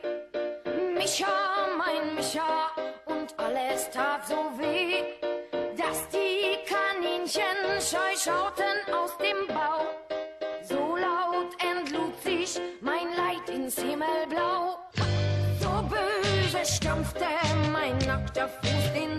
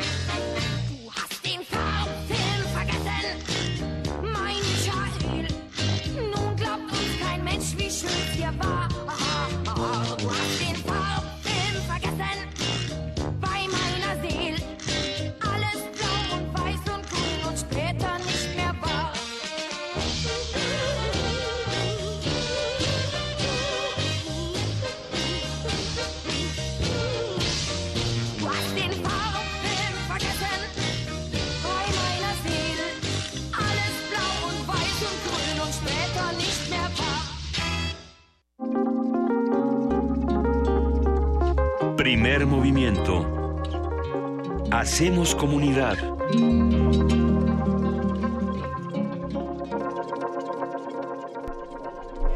con 39 minutos y bueno, pues sí, esto despierta una serie de reflexiones sobre sobre la importancia del voto. Pues ya todos sabremos qué vamos a hacer o no sabemos. Por lo Es pronto que eh, creo que es, perdón, pero sí sí me parece que es muy complicado y que también hay que hay que reflexionar cuándo sí se vale y cuándo no se vale, ¿no? Porque y, y, y, y- y cada quien tendrá que sacar sus propias conclusiones, pero cuando Lozano se pasa con Mid es, un- es un escándalo y es un bárbaro y es un villano y es la peor persona del mundo y si Cuauhtémoc se pasa con Andrés Manuel López Obrador o si lo hace Gabriela Cuevas es una estrategia. Entonces, eso así se ha manejado en los distintos medios de comunicación. Yo me pregunto por qué unas y unas no, eh, qué tienen unos que otros no tienen, qué hace de este que este no lo hace. Y creo que todos tendríamos que estarnos haciendo esas preguntas. Ni siquiera es porque, ay, qué barbaridad con Andrés Manuel, ay, qué barbaridad con Mido, ay, que... No se trata de escandalizarnos por eso, sino de reflexionar por qué en algunos casos estas prácticas se ven bien y en otros casos se ven mal y por qué les decíamos los chapulines y el chapulinazo y eso era lo peor de lo peor hace un año o dos y ahorita, bueno, no sé. ¿Qué vamos a hacer?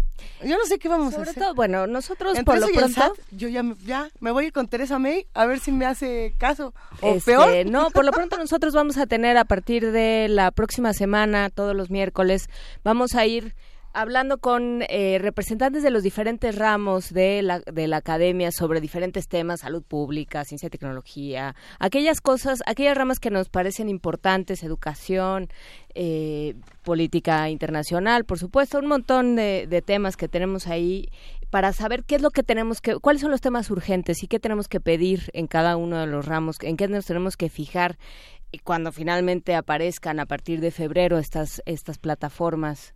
Esperemos que a partir de febrero Sí. ya aparezcan, porque hasta ahorita, salvo Andrés Manuel, nadie ha adelantado nada. Entonces, bueno, pues vamos haciendo esta discusión para que por lo menos nos sirva de algo como sociedad y como conjunto de, de votantes. Sí, Pero esa- quedan las preguntas de cómo le hacemos, ¿no? ¿Qué diría Nicanor Parra? Y esa, no, esa, esa, reflexión que hace Alicia es muy, muy, muy importante, muy valiosa en todos los órdenes de la vida, porque renegados y arrepentidos es el tema, pues, moral que tienen estas personas que cambian de color. Y en todos los ámbitos, familiares y académicos y escolares, en todo orden, ¿no? Porque eso que dice sobre Lozano y sobre René Fujigara y Fujiwara y Fujiwara. Gabriela Cuevas y... ¿Qué es? ¿Arrepentidos o renegados? Sí, la alianza con o, el PES. o que les conviene o qué es lo que tienen que hacer. El pez, el pez. Bueno. O sea, ¿qué va a pasar? ¿Realmente se pueden hacer esas cosas? El verde. Y, y no pasa nada con los votantes. Todo eso lo vamos a ir eh, platicando y lo vamos a ir reflexionando porque, bueno, a fin de cuentas tendremos que ir a las urnas. Pero por lo pronto, vámonos a nuestra nota internacional. Primer movimiento.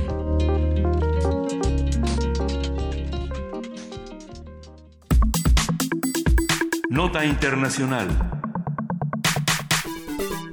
En el proceso en, en el proceso electoral, no, vamos a hablar de Teresa May, esa, Así la, la es. primera ministra británica Teresa May y el presidente de Francia Emmanuel Macron se reunieron la semana pasada en la Real Academia Militar de, de, de Sandhurst, al sudeste de Londres, donde, fi- donde firmaron un nuevo tratado bilateral para controlar la inmigración en su frontera común, una de las más transitadas en Europa. El gobierno de Teresa May se comprometió a destinar 50 millones de euros para mejorar la frontera franco-británica de, Cala- de Calais, Calais. Calais, Calais. perdón, y otros puntos fronterizos en el Canal de la Mancha. May y Macron también abordaron temas conjuntos de defensa. Ambos países acordaron preparar una fuerza militar capaz de desplegar 10.000 efectivos de forma rápida y efectiva en el año 2020. balance, este balance sobre las conversaciones entre ellos, May y Macron, su posición con respecto a la Unión Europea y el estado de sus respectivos países, eh, son el tema de análisis de Damaso Morales Ramírez. Él coordina el Centro de Estudios Europeos de la Facultad de Ciencias Políticas y Sociales y pues le damos la bienvenida y nuestra gratitud por estar en, esta, en este diálogo. Damaso. Muy buenos días y muy agradecido por la invitación. Damaso, siempre nos da mucho gusto hablar contigo. Cuéntanos, ahora qué pasó con Teresa May y Macron. Pues mira, esta es una reunión muy interesante que es una secuela de reuniones anteriores, de reuniones cumbres entre ambos países. Y en este punto en que el Reino Unido está por salirse de la Unión Europea, pues obviamente el que se encuentre con un presidente pro-europeo como es Macron, pues da ciertas notas novedosas. ¿En qué sentido? Uno, efectivamente la reunión fue para cuestiones de migración y de seguridad, pero digamos que alrededor de toda esta reunión hubo estos comentarios de Macron en el que estableció que no verían mal que Reino Unido pudiera parar el proceso de su salida de la Unión Europea o incluso regresar a lo que es la Unión Europea. Entonces es un mensaje muy claro por parte de uno de los que ahora pareciera se está convirtiendo en un líder europeo, precisamente para el Reino Unido. Y el otro mensaje que también dejó claro es en el sentido, bueno, si ellos insisten en salir, pues también tiene dos sopas. La primera es que sea un acuerdo en el cual ellos participen en el presupuesto comunitario y esto permitiría tener las ventajas de ingreso incluso en servicios financieros. O dos, un acuerdo con, con Canadá, un acuerdo de libre comercio y que bueno que estaría bastante restringido. Entonces, en realidad esta reunión también sirvió un poco como para dar vías a esta situación que es muy complicada de la salida del Reino Unido. Y por el otro lado, nosotros sabemos precisamente que este puerto marítimo de Calais y que conecta precisamente con el Reino Unido, ya tiene algunos años, dos, tres años, que ha sido un punto rojo en Francia, incluso eh, el año pasado eh, hubo todo un movimiento para poder relocalizar a los refugiados, a las personas migrantes que estaban ahí, hacia varios puntos de Francia, porque obviamente ya, ya, ya significaba un gran problema. ¿Cuál es la posición de Macron respecto a este tema? Bueno, es una posición muy dura, es una posición nacionalista. Él deja muy en claro que no se va a permitir eh, que los migrantes de alguna manera invadan este, Francia en este punto Calais y como es una frontera común es donde entra el Reino Unido y por supuesto como lo acaban de anunciar pues dieron estos 50 millones de euros que ya se suman a otros 100 millones de euros para fortalecer lo que es la frontera de Calais y todo lo que es el Canal de la Mancha con tecnologías, infrarrojos, una este vallas, en fin, ¿no? Y que esto pudiera de alguna manera detener el flujo migratorio. Y por el otro lado, y ese también es el tema interesante, es el de la defensa. Finalmente, eh, aquí el discurso muy interesante, porque lo que ellos están ratificando es esquemas de defensa común, incluso esta fuerza militar de acción rápida, estos 10.000 elementos, que de alguna manera estarían viendo por la seguridad tanto del Reino Unido como de Francia, y el punto que hay que, que llama la atención es que elevan el discurso incluso a un esquema de seguridad de la Unión Europea. Y esto en el contexto de las declaraciones que hizo el secretario de Defensa, digo, el ministro de Defensa británico apenas hace dos días, de que eh, el Reino Unido necesitaba meterle más dinero a este rubro porque pues la amenaza rusa siempre estaba ahí presente. Lo dejó así de, de manera directa, así lo dijo, que la amenaza rusa estaba ahí presente, y bueno, entonces digamos que son aires nuevos en un proceso de salida, pero que del Reino Unido, pero que finalmente pudiera abrir otras variantes y otras interpretaciones respecto a lo que Macron quiere de que pues el Reino Unido regrese a casa. Es, eh, fue una visita curiosa, Damaso, no sé cómo la veas tú, por, eh, por la dimensión simbólica que tiene, ¿no? La relación entre Francia e Inglaterra históricamente, ¿no? Desde los Plantagenet hasta ahora ha sido complicada, siempre ha habido una animadversión eh, que se exacerbó en la Segunda Guerra Mundial, siempre ha habido una, una relación eh, de, de iguales que no se reconocen como tales, de... de que se caen mal, de que hablan mal unos de los otros, ¿no? Es, es como una especie de lugar común la animadversión entre, entre Francia e Inglaterra y sin embargo se reúnen en Calais, que era este territorio, que era este puerto, que era en algún momento inglés, pero en territorio francés.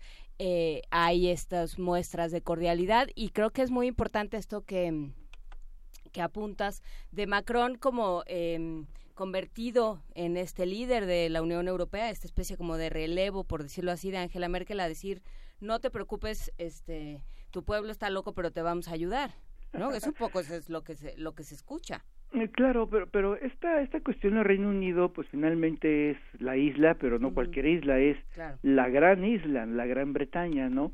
y, y bueno, uno lo puede ver incluso si está viajando en Inglaterra, en Londres, pues ahí están los anuncios en en el servicio público que dice viaje a Europa y uno pensaría, bueno, yo contraté mi viaje a Europa y vine a Inglaterra y ahora me dicen que no, que tendría que viajar a Europa, ¿no? Es una manera en la que ellos también se ven. Ellos dicen, nosotros somos, este, sí somos europeos, pero bueno, Europa está ahí enfrente, ¿no? y, y es esta, pues esto es una visión de, de ellos bastante particular.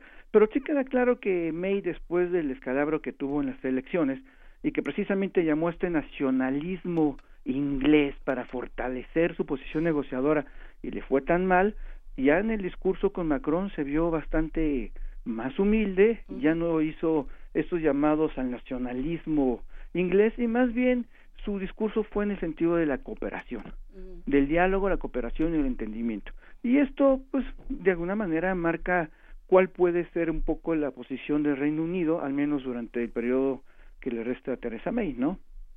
¿Y, y vemos factible que regresen del Brexit? Mm. Bueno, ya hay voces dentro Sí, no, del sí, propio voces hay, pero hay una Reino- elección también. Sí, sí, sí, dentro del Reino Unido, este, y en la que incluso dicen, bueno, es de sabios poder rectificar una posición, una opinión, ¿no? Entonces, yo no, yo no me cerraría a la opinión de que se pudiera abrir el debate y una vez que se abra el debate pudiera abrirse pues otro referéndum, ¿no? Pero por el momento, este, las negociaciones siguen su camino para marzo 2019 esto ya estaría finiquitado básicamente y este no se ve al menos en el discurso de Teresa May que haya un paso atrás hasta el día de hoy. Venga, pues es una nota interesante, queridísimo Damaso Morales Ramírez. Eh, ¿Qué más tenemos que atender para las próximas semanas? ¿En dónde tendremos que estar fijando nuestra atención? Pues bueno, está obviamente la conferencia ahora de Davos, hay elecciones por supuesto en la República Checa, este bueno, sabemos todo este desastre que se está haciendo en, en Siria ahora con, con, con Turquía, ¿no? Este te- tenemos un mundo convulso y bueno, qué decir ahora de Estados Unidos, ¿no? Que que finalmente están ahí como atrapados en este gran debate del presupuesto, pues parece de posiciones no reconciliables, por un lado in- ingresar a los Dreamers y por el otro lado la construcción del muro. Entonces, tenemos una agenda convulsa, sin lugar a dudas, Eh, Damaso- tanto en Europa como en América. Mencionaste de pasada al hablar del el secretario de Defensa eh, de Reino Unido, eh, Rusia, Rusia como amenaza y Rusia está también viviendo un proceso electoral eh, bastante heterodoxo en términos eh, de la de la democracia más tradicional. Eh, ¿Qué pasa con, con este proceso y cómo y cómo está Rusia ahorita en función de los procesos procesos electorales del mundo? Claro, e- ellos este, tienen una elección bastante, eh, digamos, ya prevista. No, no, no pueden verse ahorita sorpresas o cambios fundamentales. Este, las encuestas obviamente dan el triunfo a Vladimir Putin con, con un margen bastante amplio. Sin embargo, este, insisto, eh, las voces opositoras eh, están haciendo ruido y van a seguir haciendo ruido y este es el talón de Aquiles precisamente de Vladimir Putin. El salir airoso de estos comicios pero siempre va a quedar un poco la duda de si el régimen político ruso eh, es democrático o si realmente hubo esta persecución. Y ese talón de Aquiles pues Vladimir Putin tendrá que hacer algo precisamente para llevar una mayor apertura que, que, que sea una democracia donde la oposición tenga mayores posibilidades de participación política en condiciones de equidad, porque eso finalmente sería lo que daría mayor fortaleza a lo que es este sistema político, sin lugar a dudas. Por lo demás, pues podemos esperar que siga con su política hasta el momento de fortalecer a Rusia del interior y apostarle a las tecnologías y a los mercados regionales de, de comercio con China e India y por supuesto su aliado geopolítico Irán, ¿no? Y la cuestión que advierte el, el ministro es porque Rusia constantemente hace vuelos en todo lo que es el Mar del Norte y algunos y Gran Bretaña luego dice que se ha invadido incluso el, el cielo británico. Esto queda entre decires, ¿no? Todavía no sabemos qué tan cierto sea, pero lo que sí sabemos es de que efectivamente eh, hacen una serie de vuelos y esto de manera constante, entonces por eso es que este ministro británico dice, bueno, pues hay que estar atentos a Rusia porque tiene una fuerza militar pues bastante respetable.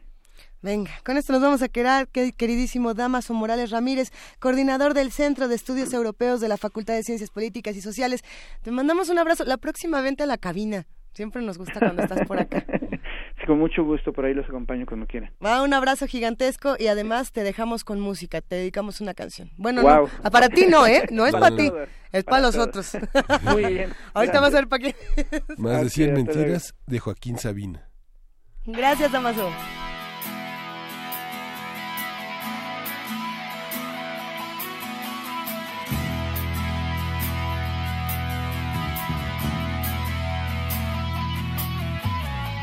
Tenemos memoria, tenemos amigos, tenemos los trenes, la risa, los bares, tenemos la duda y la fe, sumo y sigo, tenemos moteles, garitos, altares, tenemos urgencias, amores que matan, tenemos silencio, tabaco, razones, tenemos Venecia, tenemos Manhattan, tenemos cenizas de revoluciones.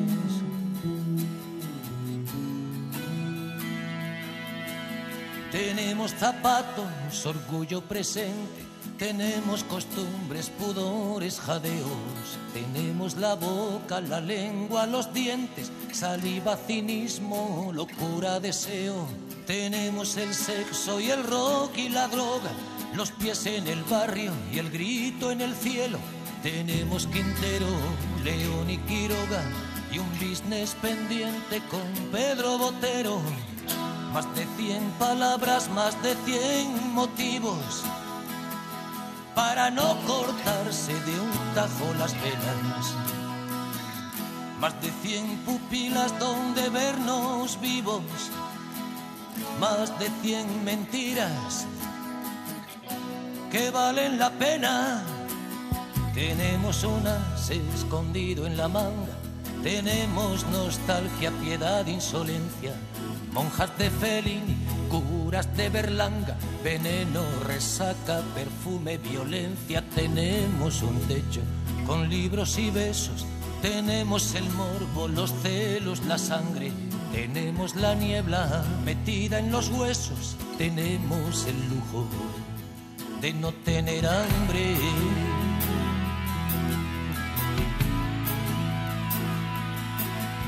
Tenemos talones de Aquiles sin fondos, ropa de domingo, ninguna bandera, nubes de verano, guerras de Macondo, setas en noviembre, fiebre en primavera, glorietas, revistas, zaguanes, pistolas, ¿qué importa? Lo siento, hasta siempre te quiero, hinchas del Athletic, gángsters de Coppola, Verónica y cuarto de Curro Romero. Más de cien palabras, más de cien motivos para no cortarse de un tajo las penas. Más de cien pupilas donde vernos vivos. Más de cien mentiras que valen la pena.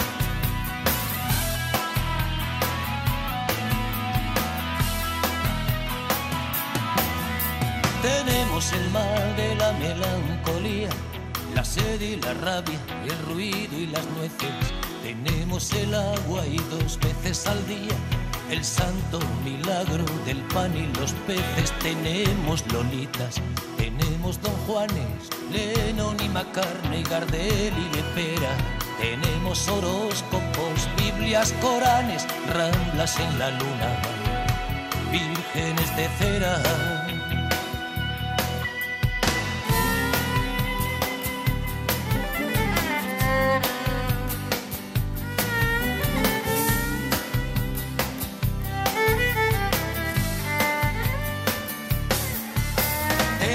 Naufragios soñados en playas, de islotes sin nombre, ni ley ni rutina. Tenemos heridas, tenemos medallas, laureles de gloria, coronas de espinas. Más de cien palabras, más de cien motivos para no cortarse de un tajo las venas.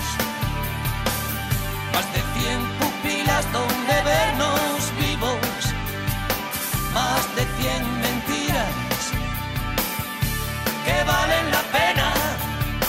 Tenemos caprichos, muñecas hinchables, ángeles caídos, barquitos de vela, pobres exquisitos, ricos miserables, ratoncitos Pérez, dolores de muelas. Tenemos proyectos que se marchitaron, crímenes perfectos que no cometimos, retratos de novias que nos olvidaron y un alma en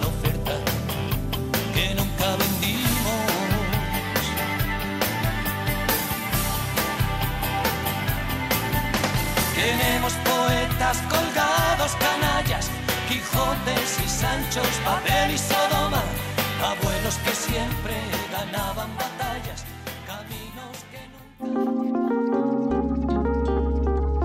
Primer movimiento. Hacemos comunidad.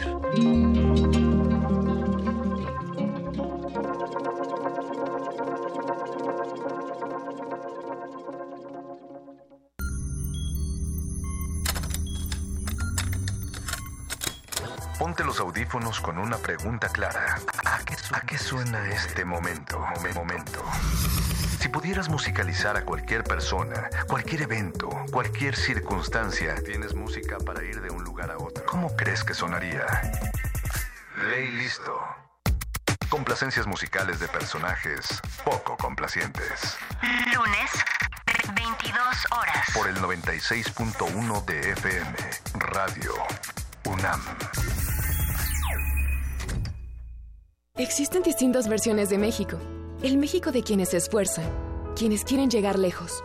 Pero el primero de julio de 2018, todos seremos parte del mismo México, en el que decidiremos con nuestro voto el rumbo de nuestro país. Si aún no solicitas tu INE, está desactualizada o ya no es vigente, acude a tu módulo. Tienes hasta el 31 de enero de 2018 para hacerlo y poder participar. Porque mi país me importa, yo ya hice mi trámite y estoy lista para votar. Instituto Nacional Electoral, INE. Hijita querida, es tan difícil volver a dejarte. Ahora que regresé a mi ciudad encontré lo que más amo, mi tierra, mi hogar, ustedes. No importa cuánto tiempo esté fuera, ni las veces que tenga que irme de nuevo. Este es mi lugar, aquí está mi familia y aquí estás tú. No importa en qué país estés, este 2018 vota por lo que más amas. Credencialízate, regístrate y vota para la jefatura de gobierno. Infórmate en www.votochilango.mx, Instituto Electoral Ciudad de México. Somos independientes, somos fuertes. Somos un partido hecho por la gente. Un partido con principios y valores. Un partido de ideas que lucha por la igualdad y la justicia. No tenemos hambre de poder, tenemos hambre de hacer, de crecer, de construir, de progresar. No esperemos más. Hagámoslo nosotros. Partido Encuentro Social.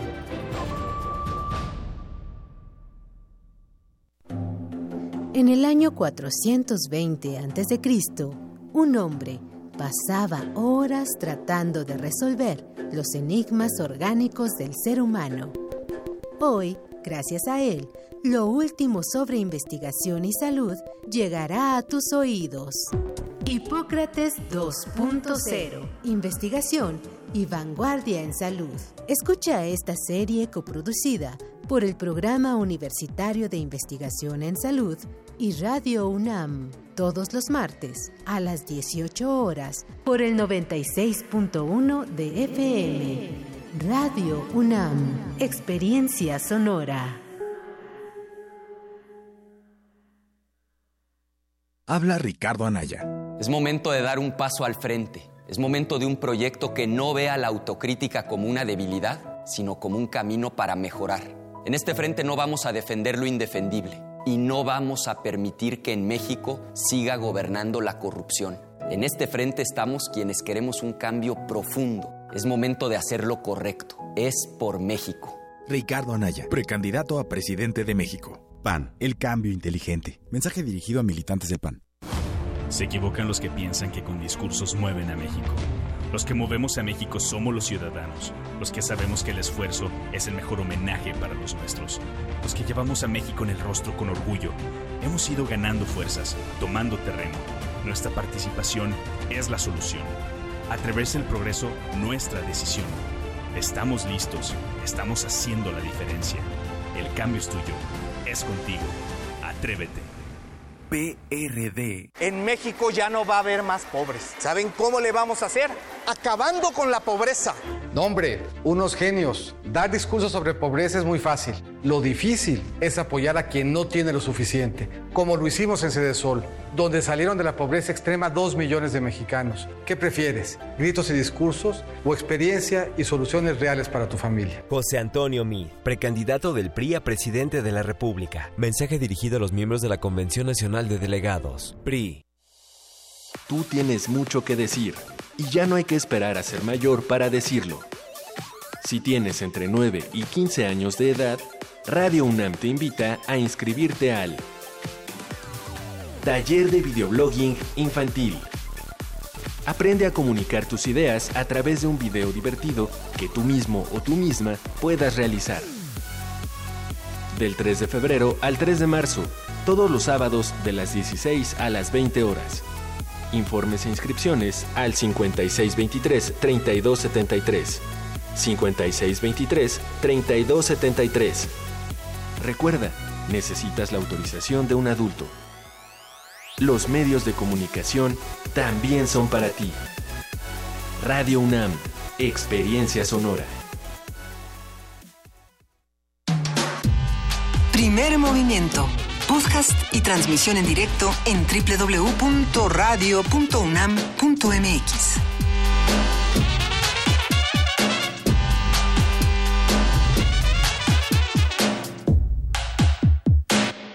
Seguimos aquí en primer movimiento a través de radio y de TV UNAM. Saludamos a todos los amigos del canal 120, del 20 de TV Abierta, por supuesto del 860 de AM y del 96.1 de FM. ¿Qué pasó, Juana Inés? Exactamente, ya tenemos sobre la mesa unos libros que vamos a regalar al rato que nos enviaron del Colegio Nacional. En un pónganse vivos. Pues Nos dieron muchísimas instrucciones. ¿Se aprendieron las instrucciones? Por supuesto. Sobre todo me las aprendí porque vienen en este maravilloso post-it que viene pegado aquí. Haga la maravilla de la cultura escrita, ¿verdad? Hay muchos libros, va a estar bastante interesante este programa. Las redes sociales eh, se encendieron hace un rato con la conversación que tuvimos con Lorenzo Meyer, querido Miguel Ángel Quemain, eh, y fuera del aire seguimos hablando de ella. Por supuesto que habrá opiniones que no, nos enciendan de muchas maneras y lo interesante es saber qué vamos a hacer con estas opiniones y cómo nos vamos a seguir informando de todo lo que pasa.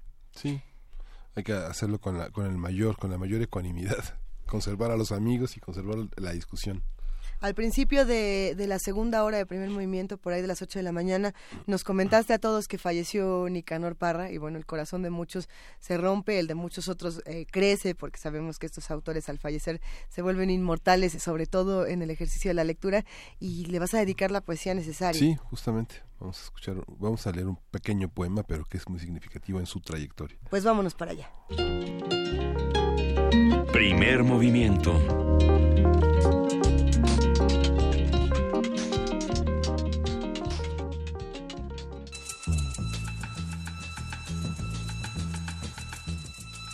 Es hora de poesía necesaria.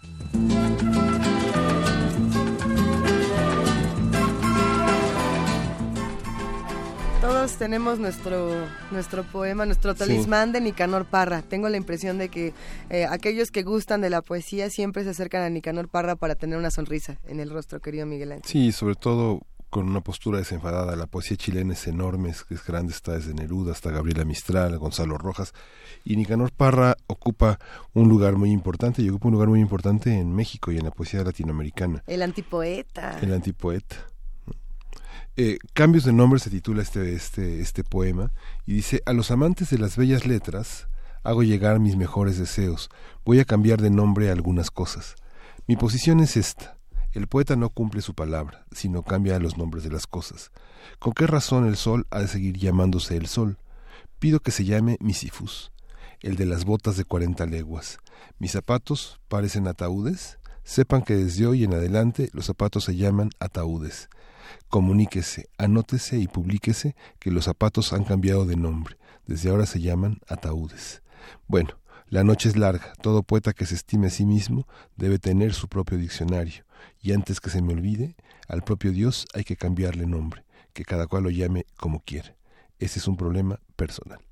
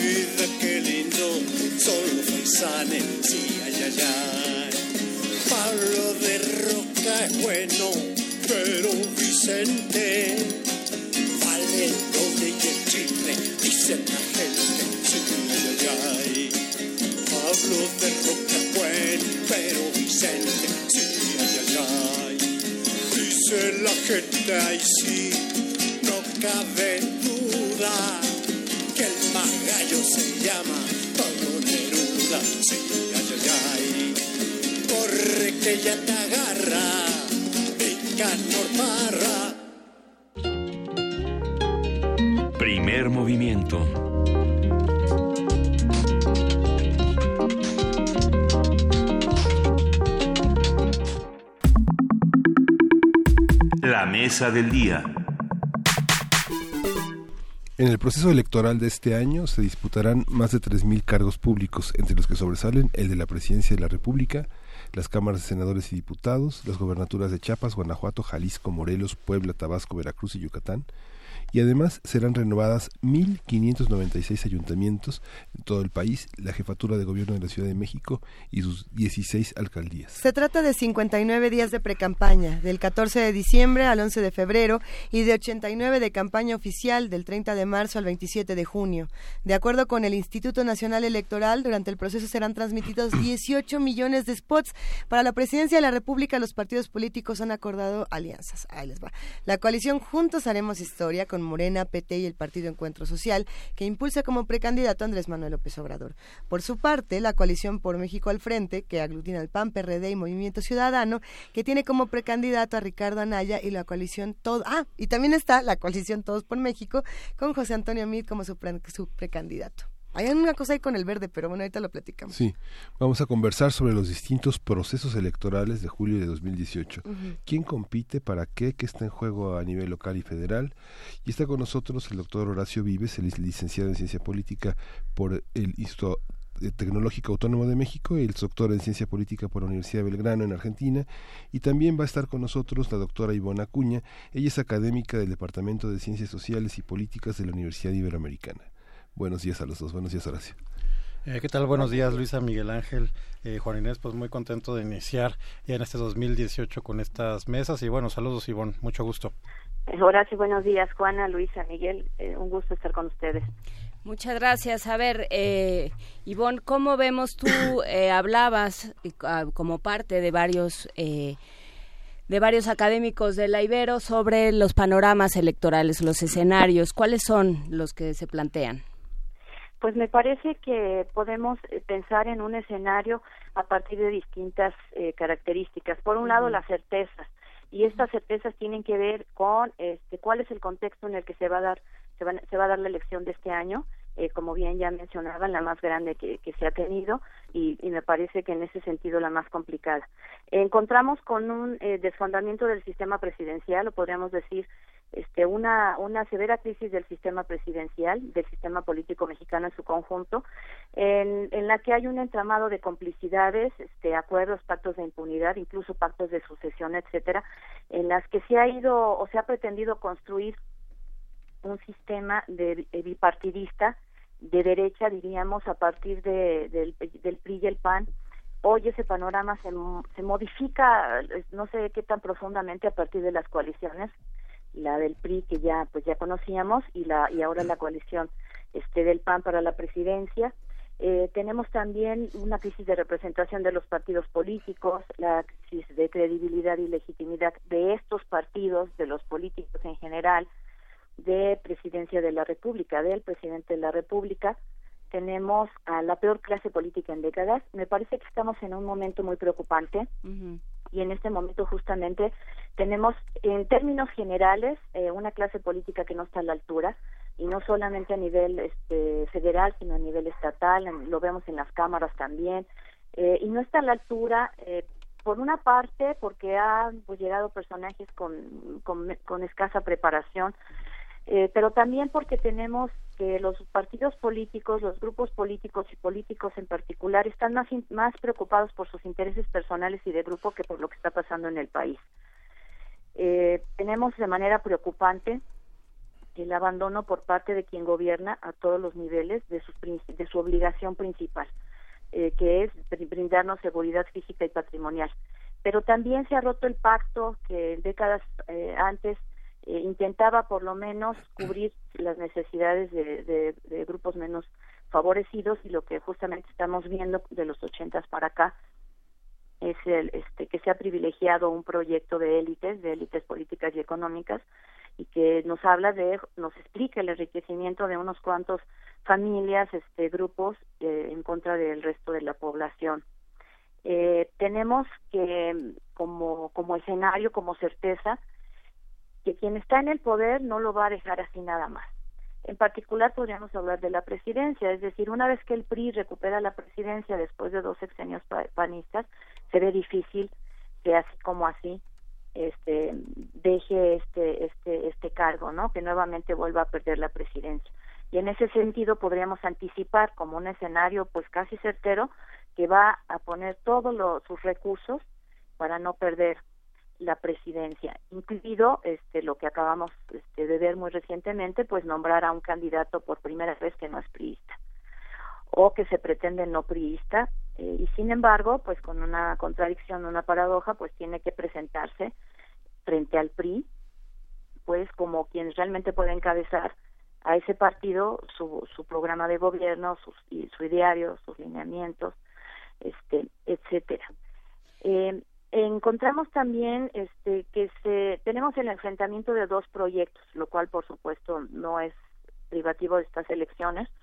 Uno como mencionaba pues que privilegia a las élites económicas y otro que ve más hacia las clases populares. Eh, no solamente en términos este segundo de este de privilegiar a los pobres digamos por ser pobres sino pensando más bien en un proyecto más completo de país en torno a que no podemos seguir con estos niveles de precariedad, este, de necesidad, frente, decía, pues a una evidente generación de riqueza. Eh, por otro lado, también, pues encontramos que no, se, no podemos seguir como país eh, aumentando los niveles de inseguridad y violencia que estamos enfrentando, porque eso precisamente pues está poniendo en riesgo la viabilidad de proyectos políticos y, o, de, otros proyectos económicos y pues del país en su conjunto. ¿Cómo ves, querido Horacio Vives? ¿Qué opinas de todo esto? Em, bueno, hay algunas cosas en las que podría suscribir lo que dice Ivonne y en otras no, no estoy tan de acuerdo. A ver, eh, quiero empezar con una reflexión que, que me parece importante. Estamos en 2018 a 50 años del el movimiento del, 2 de octubre. Eso nos habla de em, eh, un, primer cimbronazo en términos de cómo la sociedad y particularmente la juventud pudieron transformar a este país. Y también estamos a 30 años del gran fraude electoral de, 1988. O sea, me, me, gustaría que este año, independientemente de las conmemoraciones y la memoria activa que se pueda hacer sobre estos dos procesos que eh, fueron muy importantes para la historia política eh, de este eh, país. Las nuevas generaciones tuvieran la eh, muy fresca la, la, importancia de lo que significaron esos dos movimientos para hablar de la transformación y del país que estamos viviendo ahora, porque creo que no nada se explicaría sin esas dos coyunturas históricas. En ese sentido, creo que el país ha, ha cambiado. para bien y para mal. sin duda alguna, todo el sistema de partidos es completamente distinto y como lo conocimos ya no existe.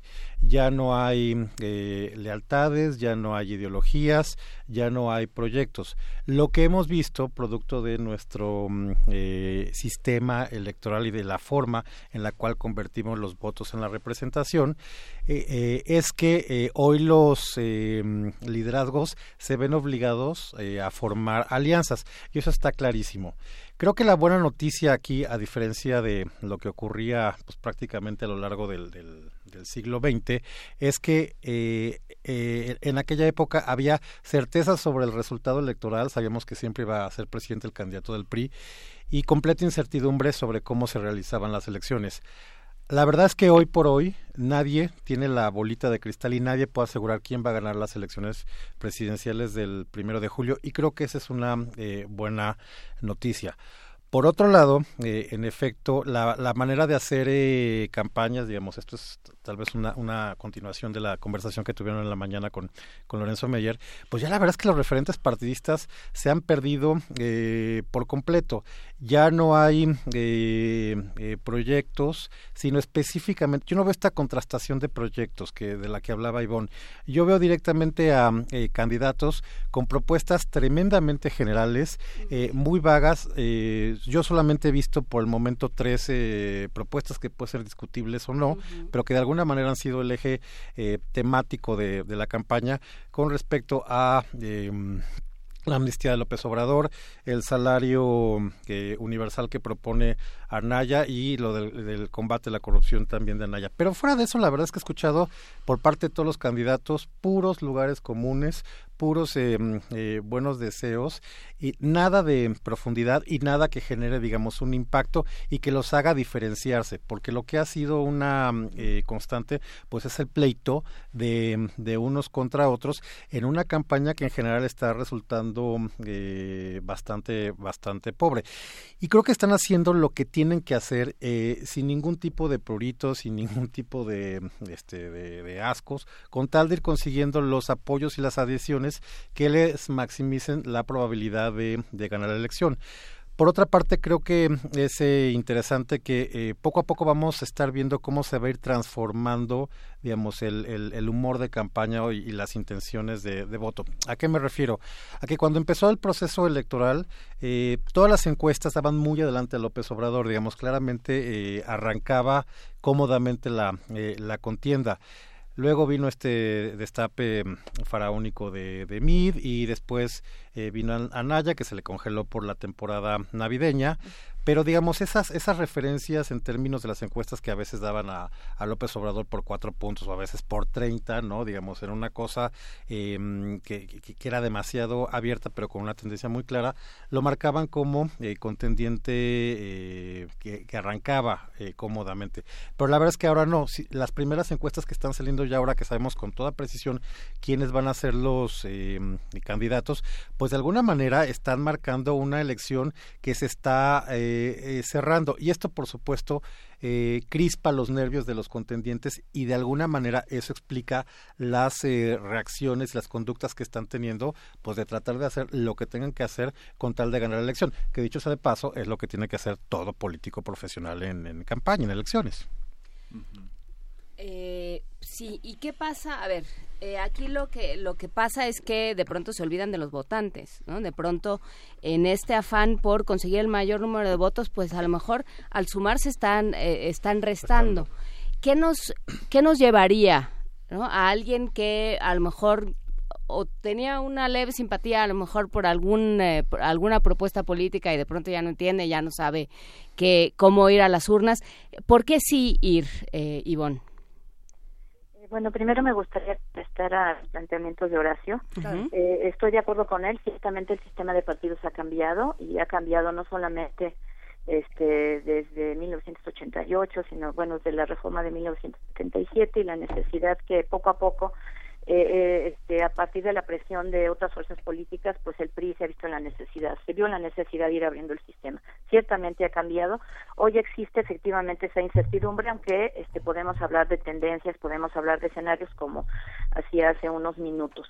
Eh, entonces, en ese sentido estoy de acuerdo, por supuesto, en que esta cuestión de las lealtades, las ideologías, los proyectos, en cierta medida, sobre todo las lealtades y las, este, tal vez las ideologías, pues se ha roto y que esto eh, sumado a la fragmentación del voto pues precisamente da este paso a la formación de alianzas a la necesidad de la formación de, de alianzas ahora cuando yo hablaba de dos proyectos este, políticos que, sigo sosteniendo que se van a enfrentar en 2010 en este año Eh, por supuesto, no estoy esperando que los candidatos, en el caso de Obrador hay un proyecto muy claro que lo planteó desde 2006 con algunas este, adecuaciones. Esta, eh, hace unas semanas presentó nuevamente su proyecto este, de gobierno de nación pero en el caso del PIB no podemos esperar que abiertamente nos diga que es un proyecto neoliberal, que es un político, un proyecto económico que favorece a las élites, que, que, no este, que no se han preocupado lo suficiente por lograr un crecimiento importante de la economía y en ese sentido no sé cómo MIT pretende terminar con la pobreza extrema durante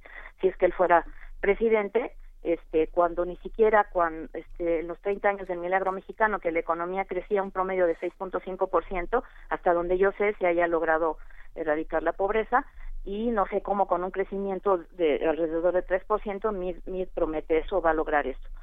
Eh, entonces no esperaría yo, por supuesto, que ni el PAN ni la ni la coalición del PRI pues dijeran abiertamente que están favoreciendo este proyecto pero me parece que hay muchos indicadores que así lo demuestran. Este, no solamente esta cuestión de lo, la no privatización del petróleo, la no privatización de otras empresas, este, los proyectos, la forma en que se ha estado se han estado repartiendo recursos este, nacionales y territorios del país este, con grupos de, de empresas nacionales y extranjeras. Este, me parece que hay suficiente evidencia para afirmar que existe ese proyecto y, y, además en ese sentido la forma en que se ha impedido que, que este obrador o cualquiera que tuviera un proyecto distinto a ese que ponga en riesgo los pactos de impunidad, que ponga en riesgo los beneficios, que ponga en riesgo la forma en que se ha estado haciendo uso de los recursos del país, este lo dijera abiertamente. Pero eh, yo me parece que hay elementos suficientes para hablar de esos dos proyectos. Este, no estoy de acuerdo en esta afirmación de Horacio de que la elección se está cerrando vemos claramente que la campaña de MID no arranca. No sé cómo los encuestadores dicen que, que, que MID está este, ya acercándose en Naya o incluso colocándose en segundo lugar como el principal contendiente de Obrador.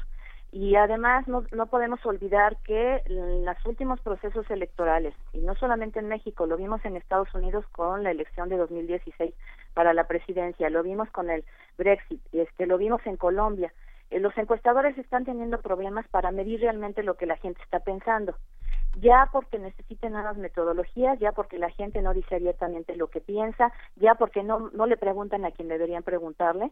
Entonces, no, no creo que se pueda afirmar como tan contundentemente que la elección se está cerrando. Eh, en cuanto a la pregunta de qué pasa con los votantes, pues me parece que sí, efectivamente, como afirmaba Horacio, la sociedad ha cambiado y aunque no podemos hablar de, de, que tenemos una ciudadanía en, este 100% este, informada, este, consciente, preocupada por conseguir datos necesarios para saber por quién votar, sí sí sí observamos que este algunos sectores eh, este, en la ciudadanía se están modificando, es decir, están eh, ya no votan en cascada todo por el mismo partido, lo hemos visto en elecciones intermedias este, y también en, cuando coinciden elecciones eh, a la presidencia con este, gubernaturas, con las cámaras, que eh, no, no están dándole todo el poder al mismo partido. En ese sentido hablaríamos de que tenemos este, votantes, un sector de votantes más sofisticados, que sí pueden hacer esta lectura fina entre este, eh, un candidato y otro, que efectivamente este, esto parece ser que a nivel de, digamos, de percepción va a ser una contienda entre candidatos, entre personajes, eh, más que entre partidos. De hecho, me parece que a eso apuesta el PRI o sea que realmente la gente no no ligue a mí con el PRI eh, esa es la apuesta.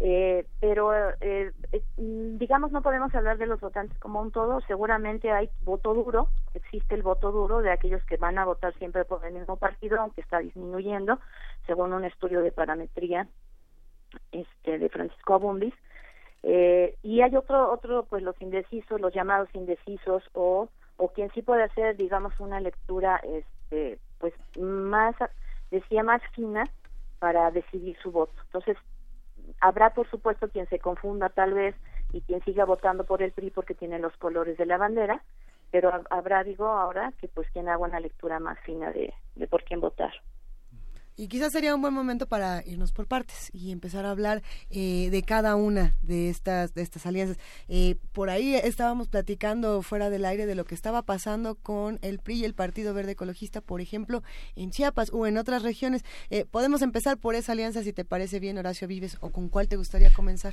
Sí, por supuesto. Bueno, nada más un, breve comentario atendiendo a lo que dijo Ivonne. A ver, yo creo que esta elección va a tener unos, unos ciclos.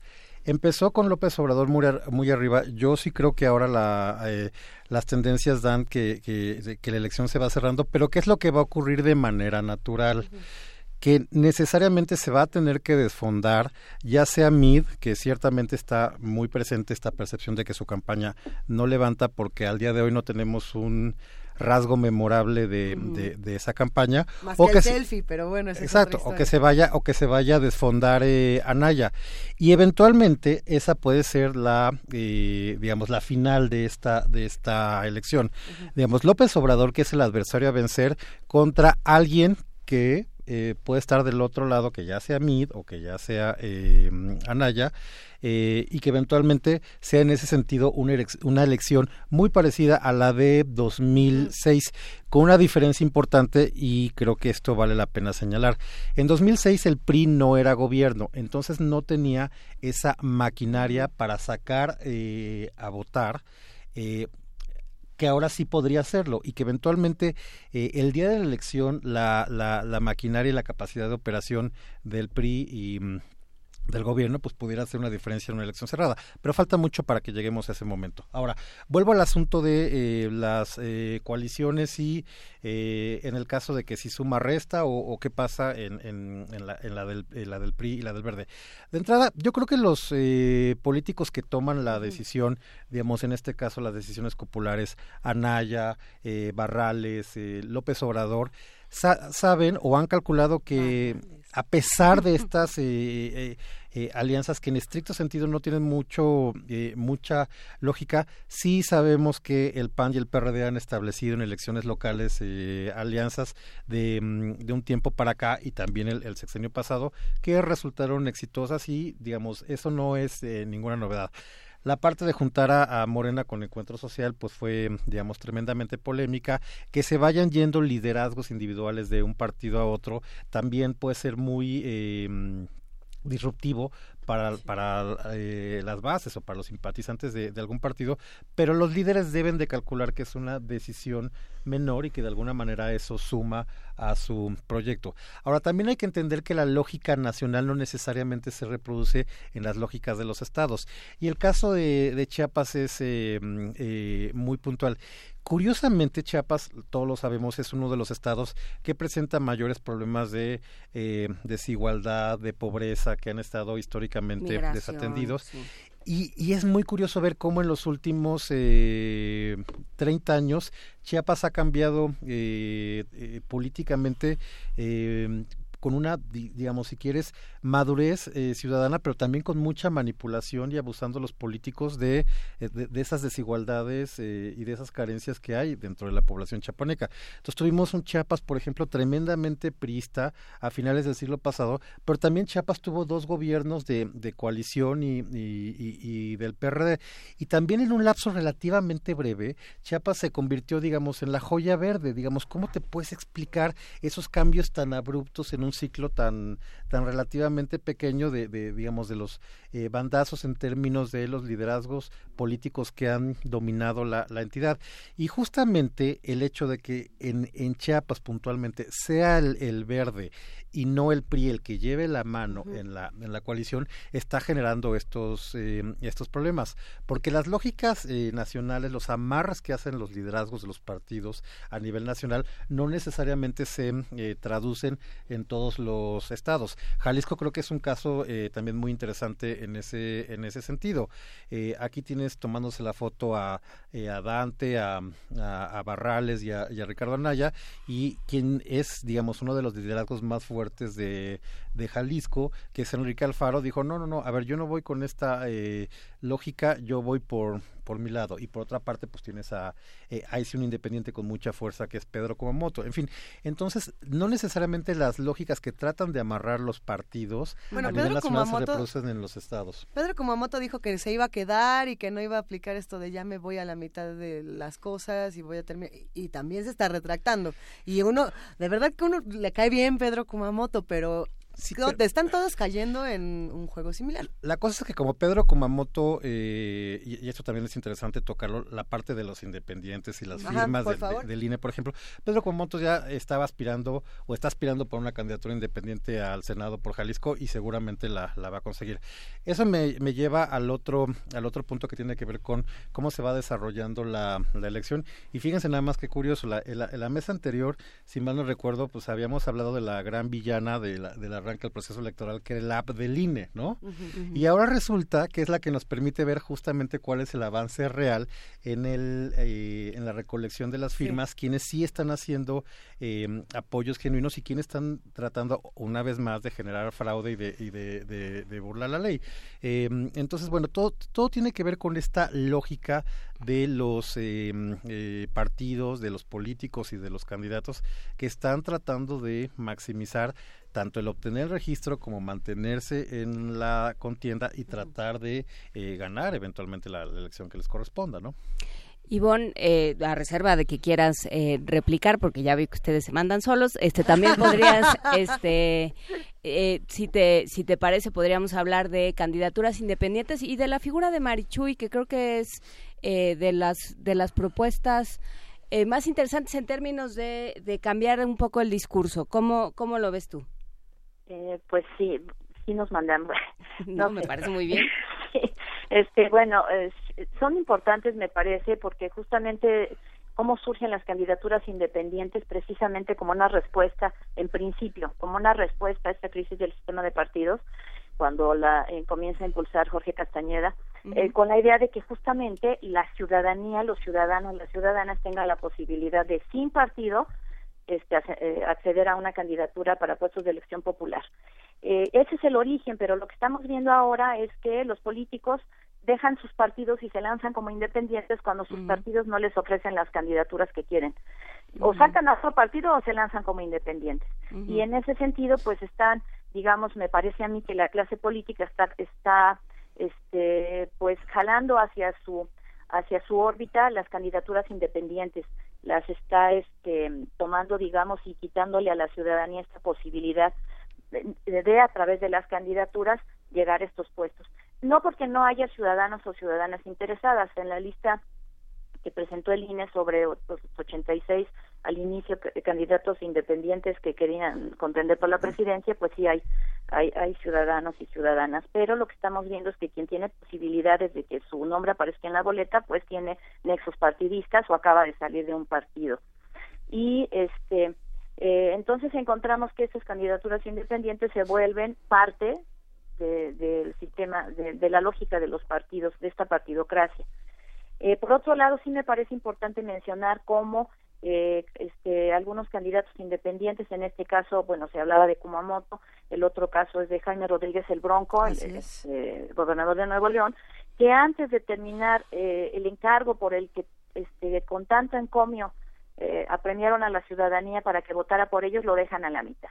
Eh, incluso, eh, no en el caso de Kumamoto, pero sí de Jaime Rodríguez, me parece que todavía no, no daba su, su gestión como para este, muchos logros que, hicieran importante pensarlo como presidente. Y en- ese es, ese es un otro fenómeno que estamos observando. Y en ese sentido me parece que como cada vez que te, te pasa un proceso electoral, sobre todo presidencial, se hace una reforma político-electoral, pues en este caso, en algún momento yo creo que habría que poner un candado, es decir, que una gente no pueda saltar a otro puesto si no termina y con buenos resultados, primero el, el encargo por el que por el que compitió. Eh, en cuanto, este, sí me parece importante también esta cuestión de que los votos sean registrados a través, utilizando tecnología y que el INE en ese sentido este, se modernice, digamos, se actualice en términos tecnológicos. Y eso permite también ver otras cosas, no solamente cómo van avanzando en votos este Marichuy, que, que va pues este, un poco atrás, Margarita, el mismo este Jaime Rodríguez, sino este otro escándalo que se desató, que desató este eh, Cerrice con en cuanto a que muchos de esos votos este son truqueados, ¿no? están fueron vendidos, comprados, no se sabe quién de todos los candidatos accedió a eso. Sería interesante que pues que la CEPADE pudiera discernir en eso, que el INE pudiera decirnos qué pasó ahí. Eh, eh, en cuanto a Marichuy, pues es una candidatura muy muy interesante porque ella reúne, digamos, tres vulnerabilidades. Una, ser mujer. Segundo, ser pobre y tercero, ser indígena. Eh, y, es una mujer preparada, eso hay que anotarlo además, es una mujer que, que, se ha preparado, que ha estudiado, que es reconocida por su comunidad y entonces en ese sentido es, es, importante que lleve la voz de estos tres sectores de la población eh, y que encabece una candidatura. Eh, el, el punto aquí, este, más allá de eso, pues es pensar en términos generales, no solo en, en Marichuy, el papel que están jugando las candidaturas independientes y que en este sentido, pensando en que sus posibilidades de, ganar, por ejemplo, la presidencia son muy escasas, eh, lo que va a pasar es que van a aumentar la fragmentación del voto. Y pues ahí hay que analizar a quién, a quién de las coaliciones fuertes, que a mí me parece que entre una de esas tres coaliciones va a lograr la presidencia, va a beneficiar esta fragmentación del voto. Eso eh, eh, en el supuesto no concedido, como dirían los abogados, de que, lleguen a la boleta, porque se las han puesto tan complicada que eh, casi ya se antoja como un escenario que no, no se contempla. Exacto, sí, en caso de que pues de que llegaran, ¿no? Sí. Así es. Bueno, em, a ver, estamos a, eh, a unos eh, cuantos días, el, el 19 de febrero termina el plazo para que los eh, aspirantes independientes a la presidencia de la República eh, consigan las firmas. Para cómo se alcanza a ver hoy, digamos, la, la proyección, hay tres que lo podrían conseguir, que son el, el, Bronco, Jaime Rodríguez Calderón, Margarita Zavala y Armando Ríos Peter. Ahora, no solamente tiene que ver con conseguir las 866 mil y pico firmas, que es el requisito en términos de apoyo ciudadanos, sino con otros eh, dos componentes. Una, que en efecto estas firmas sean eh, reales, que no sean productos de, eh, de algún fraude, sino de la voluntad individual de cada uno de los ciudadanos que presentó esos apoyos y que el INE las tendrá que eh, validar. Y la otra, que es interesante, tiene que ver con la dispersión. Sabemos que deben de conseguirlo en por lo menos el, el 1% del del listado nominal en 17 eh, estados. Pero con todo parece que esas tres eh, tienen posibilidades de eh, acceder a la, a la, mm, a la boleta, ¿no? sin duda alguna van a fragmentar el voto y esta es una novedad que me parece interesante con respecto a, elecciones anteriores, la posibilidad de que tengamos candidatos independientes a la, a la presidencia de la República. se habla mucho de, fíjense por ejemplo, el, uno de estos spots horribles de... Mm, el presidente del PRI, el de, o las declaraciones que normalmente hace eh, Ochoa, de que Mid va a ganar por el 40% del voto. Estamos lejos de hablar de esas mayorías faraónicas con las que el PRI salía este, obsequiar un triunfo a su candidato, ¿no? Digamos, este de 50, 60% del, del siglo pasado. Esto habla de una realidad contundente, ¿no? la, fragmentación del, del, del, voto está ahí y no vamos a tener a em, eh, presidentes que, eh, eh, candidatos que ganen la presidencia con, con mayorías aplastantes. Pues el mismo em, eh, Enrique Peña ganó con el 38% de, de los votos. Entonces, esa es una realidad. A mí lo que me interesa son dos cosas. Uno, que de alguna manera esto sea acompañado por un, la mayor tasa posible de participación, ¿no? Me gustaría que pasáramos del 60 a 70%, por, por ponerlo de, de alguna manera, que ese es más o menos el rango, el 60 y eh, 62-65% lo que se espera para una elección este, presidencial. Pero la otra parte que me parece fundamental tiene que ver con la calidad democrática de los, de los competidores. Eh, esto significa que si bien el INE es el que va a validar el resultado de la elección, quien le da legitimidad al proceso electoral es el segundo lugar. Si el segundo lugar tiene la eh, generosidad y la estatura moral y, y, y entender que perdió haya sido como haya sido la, contienda electoral. Y le haya sido como haya sido. O haya sido como haya sido. el punto es eh, que le levante la mano el segundo lugar a quien haya ganado la elección. Eso no quita que, por supuesto, pueda ir al tribunal y sabemos que si es una elección cerrada, eh, pues obviamente la noche de, la jornada electoral, pues todos se van a declarar candidatos vencedores y ese guion lo conocemos muy bien, ¿no? Y tratar de ganar en los tribunales lo que no ganaron en, en las urnas. Eh, pero yo esperaría, eh, no estoy optimista, eh, por supuesto, que este, esa, digamos, glaciación civilizatoria en términos de la conducta de los partidos se pudiera dar en, las elecciones.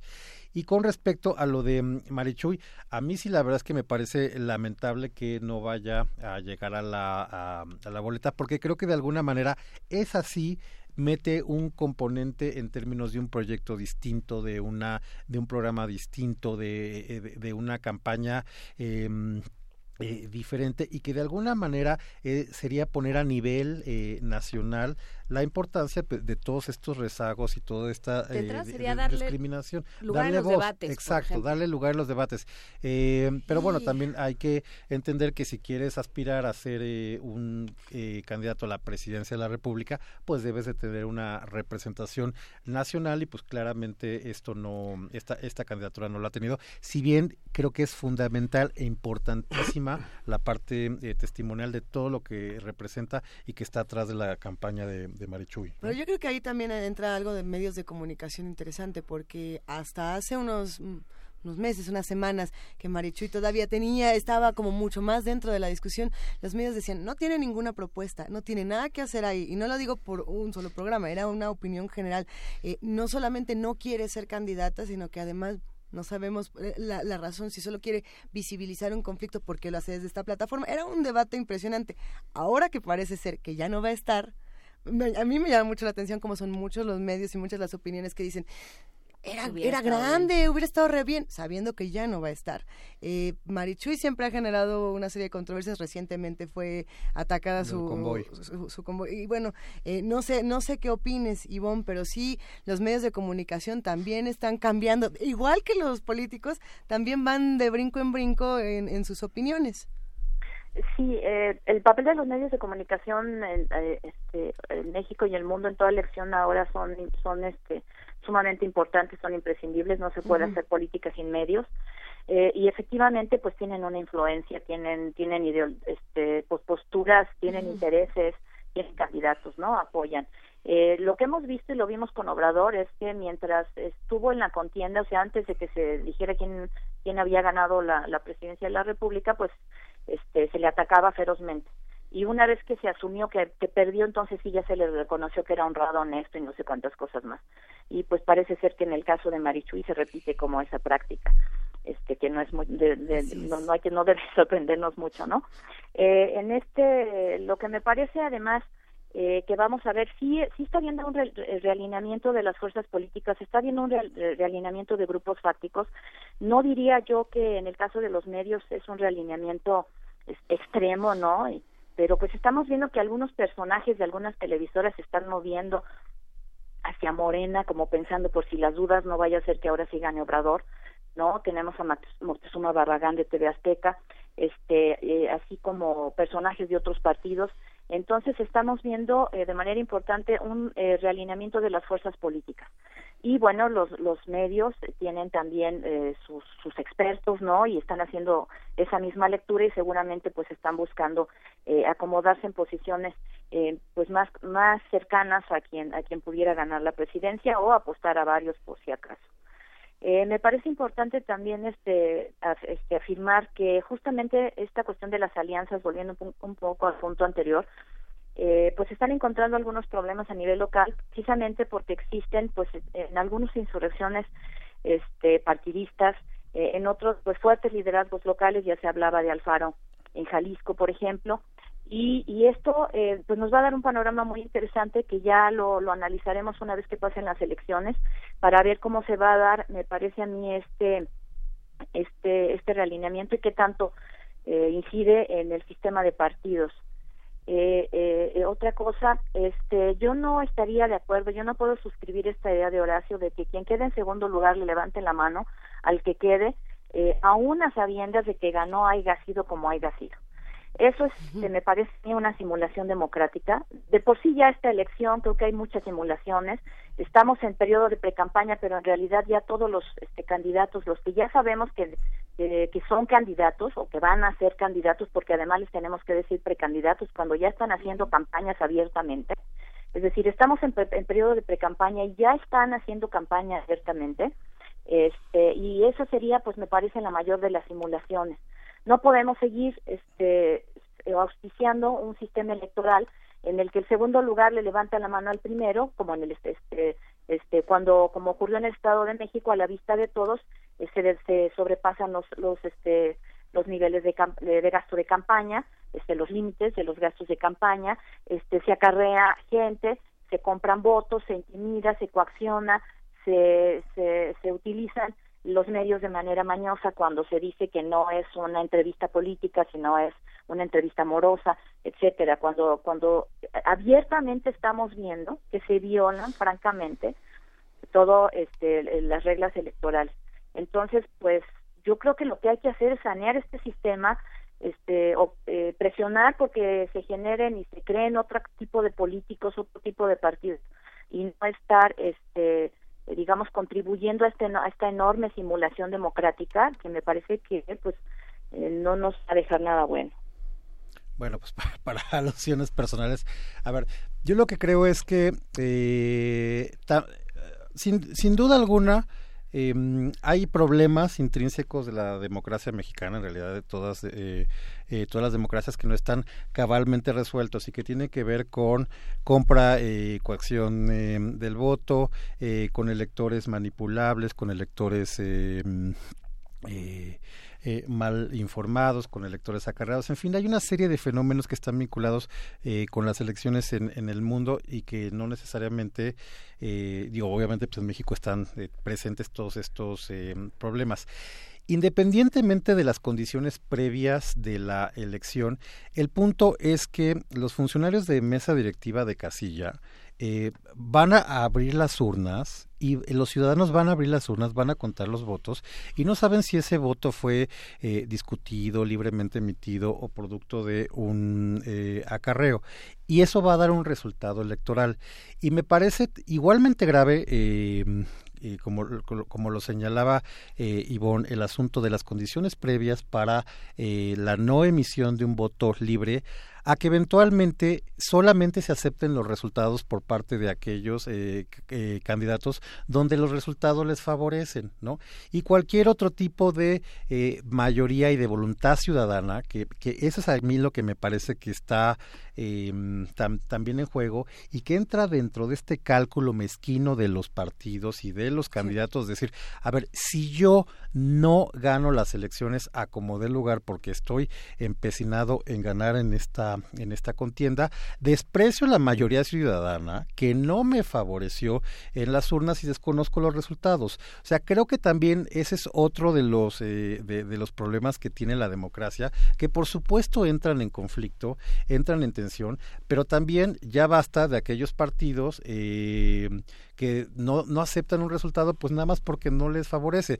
Entiendo que se hagan estas denuncias, que se tomen estas eh, medidas para tratar de, de, de revertir estas condiciones eh, no, no, no, no igualitarias sino competitivas de, eh, de, las, de las elecciones y que eventualmente se lleven a un, tribunal electoral y que el tribunal electoral eh, termine decidiendo en un, en un sentido a otro. Pero creo que también tiene que ver, a ver, yo, lo que estoy diciendo es que no, no es que se tenga que respetar el resultado en esta lógica de haya sido como haya sido, sino si la voluntad ciudadana diera como resultado una elección eh, cerrada en el cual se favorece al candidato A o al partido A o al proyecto A sobre el partido B, pues ni hablar. Entonces, eh, eso creo que también tiene que ver con una progresión de, mm, democrática eh, que también los, los partidos deben de por fin entender que hay que respetar cuál es la, la, voluntad de los ciudadanos y creo que esto es lo último que se toma en cuenta a la hora de eh, plantear una estrategia de un conflicto postelectoral. Pues bueno, ahí están este em, Yo creo que no es cosa de por- porque ya ya se organizó un este Lo que le llaman el zafarrancho. no, se organizó una encuesta informal de quién está de acuerdo con quién. En realidad, ahí están esos, eh, todos estos puntos de vista. Los eh, seguiremos eh, poniendo sobre la mesa eh, agendas, temas, eh, problemas y problemáticas eh, antes, durante y después del proceso electoral, porque ojalá esto se solucionara con un día de ir a emitir un voto. Esto es un problema, como ya eh, los dos eh, anunciaron de, de diferentes maneras, es un problema mucho más grave, ¿no? Es un problema que se va a tener que, que solucionar por otros lados, pero bueno, lo seguiremos platicando. Muchísimas gracias, doctor Horacio Vives, doctora Ivonne Acuña, les agradecemos mucho su presencia el día de hoy. Un gusto estar en primer movimiento. Muchas gracias, seguir haciendo comunidad en primer movimiento. Y para seguir haciendo comunidad y para relajarnos un momento y como diría Lou Reed, cool it down, vamos a escuchar a The Velvet Underground. Somebody took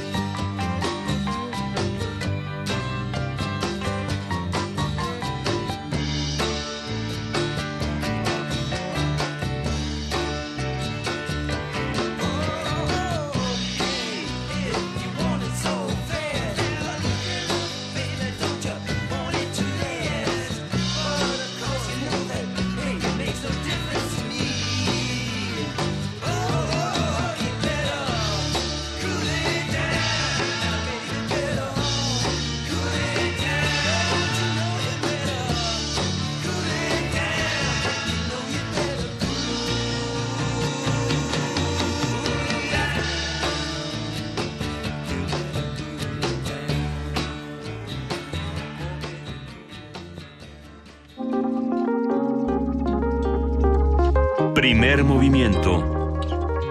Hacemos comunidad. Si usted se siente emocionalmente agotado con este debate, si, si siente que, que ya no puede más, apenas, apenas es 23 de enero, entonces vamos a fortalecernos entre todos, sobre todo apoyándonos, haciendo comunidad y compartiendo las distintas opiniones, compartiendo lecturas, compartiendo eh, todos estos debates. Miguel Ángel, ¿tienes libros en tus manos para regalar? Sí. Y nos quedan como dos ya, minutos. Ya, ya confundí los papelitos. A ver, papelitos, ¿cómo las- se van los libros? se van a regalar. No, Bueno, no, tenemos, la- tenemos, está temblando un ojo. tenemos un opúsculo de Enrique Krause contra la intolerancia. Es un libro que edita el Colegio Nacional y forma parte de una visión histórica alrededor de la intolerancia que se construyó desde el siglo XIX hasta nuestros días con la mirada del historiador Enrique Krause. Y eso se va por teléfono, así como el discurso de ingreso del doctor Julio Frank, Ándele. que toca el tema de la relación entre salud y educación Ajá. y nada menos que lo contesta Guillermo Soberón, que fue rector, secretario de Educación y uno de los hombres que ha modelado la educación en México y que tuvo la oportunidad de gobernar como Julio Fren también, ahora de pensar en el Colegio Nacional. Esos dos se van Por a ir teléfono, por teléfono. por teléfono. Y tenemos dos, dos obsequios por Twitter. Es una historia de la arqueología en México, en el México antiguo, del México antiguo, que hizo Eduardo Matos Moctezuma. Son dos tomos enormes, llenos de fotografías, de referencias, una cronología sobre este desarrollo de una de las ciencias en México más importantes. ¿Cómo se va? Eh, Se va por Twitter, hay que este, poner el nombre y el hashtag arqueología matos. Y ya para despedirnos, y de verdad nos queda un minuto para irnos, hay un libro que es bellísimo aquí sobre la mesa, querido Miguel Ángel. Yo- Sí. eh, ese a mí se me hace que es una joya que todos deben tener en Sí. casa. Este no lo vamos a regalar, me lo voy a quedar yo. No, No, a ver, no, ese no, lo a ver. vamos a regalar para que... para- ¿Ese va a ser por Twitter? Por Twitter. Para el que nos diga, durante la Feria Internacional del Libro, ¿con quién hablamos del Colegio Nacional que habló sobre ese libro? Exacto. A ver, pero vamos a decir cómo se llama el libro. Se llama el cómo nace un volcán. Es la historia del doctor Atl alrededor de la configuración del surgimiento del volcán Paricutín y los papeles que dan origen a este, a este archivo que está en poder del Colegio Nacional. Es un libro bellísimo. Durante la Feria Internacional del Libro de Guadalajara hablamos de sobre ese libro con el editor, con al, ah no, no hablamos con Alejandro Cruz, hablamos con un miembro del Colegio A ver. ¿Quién es? ¿Quién es? Gracias a nuestros amigos del Colegio Nacional que nos enviaron estos eh, sus, sus novedades como siempre y ahí están las colecciones del Colegio Nacional. Gracias, equipo de primer movimiento de radio y de TV UNAM. Gracias, querida Juan Inés de esa. Gracias, querido Miguel Ángel Gracias. Lisa. Gracias, Juan Inés. Esto fue Primer Movimiento. El mundo desde la universidad.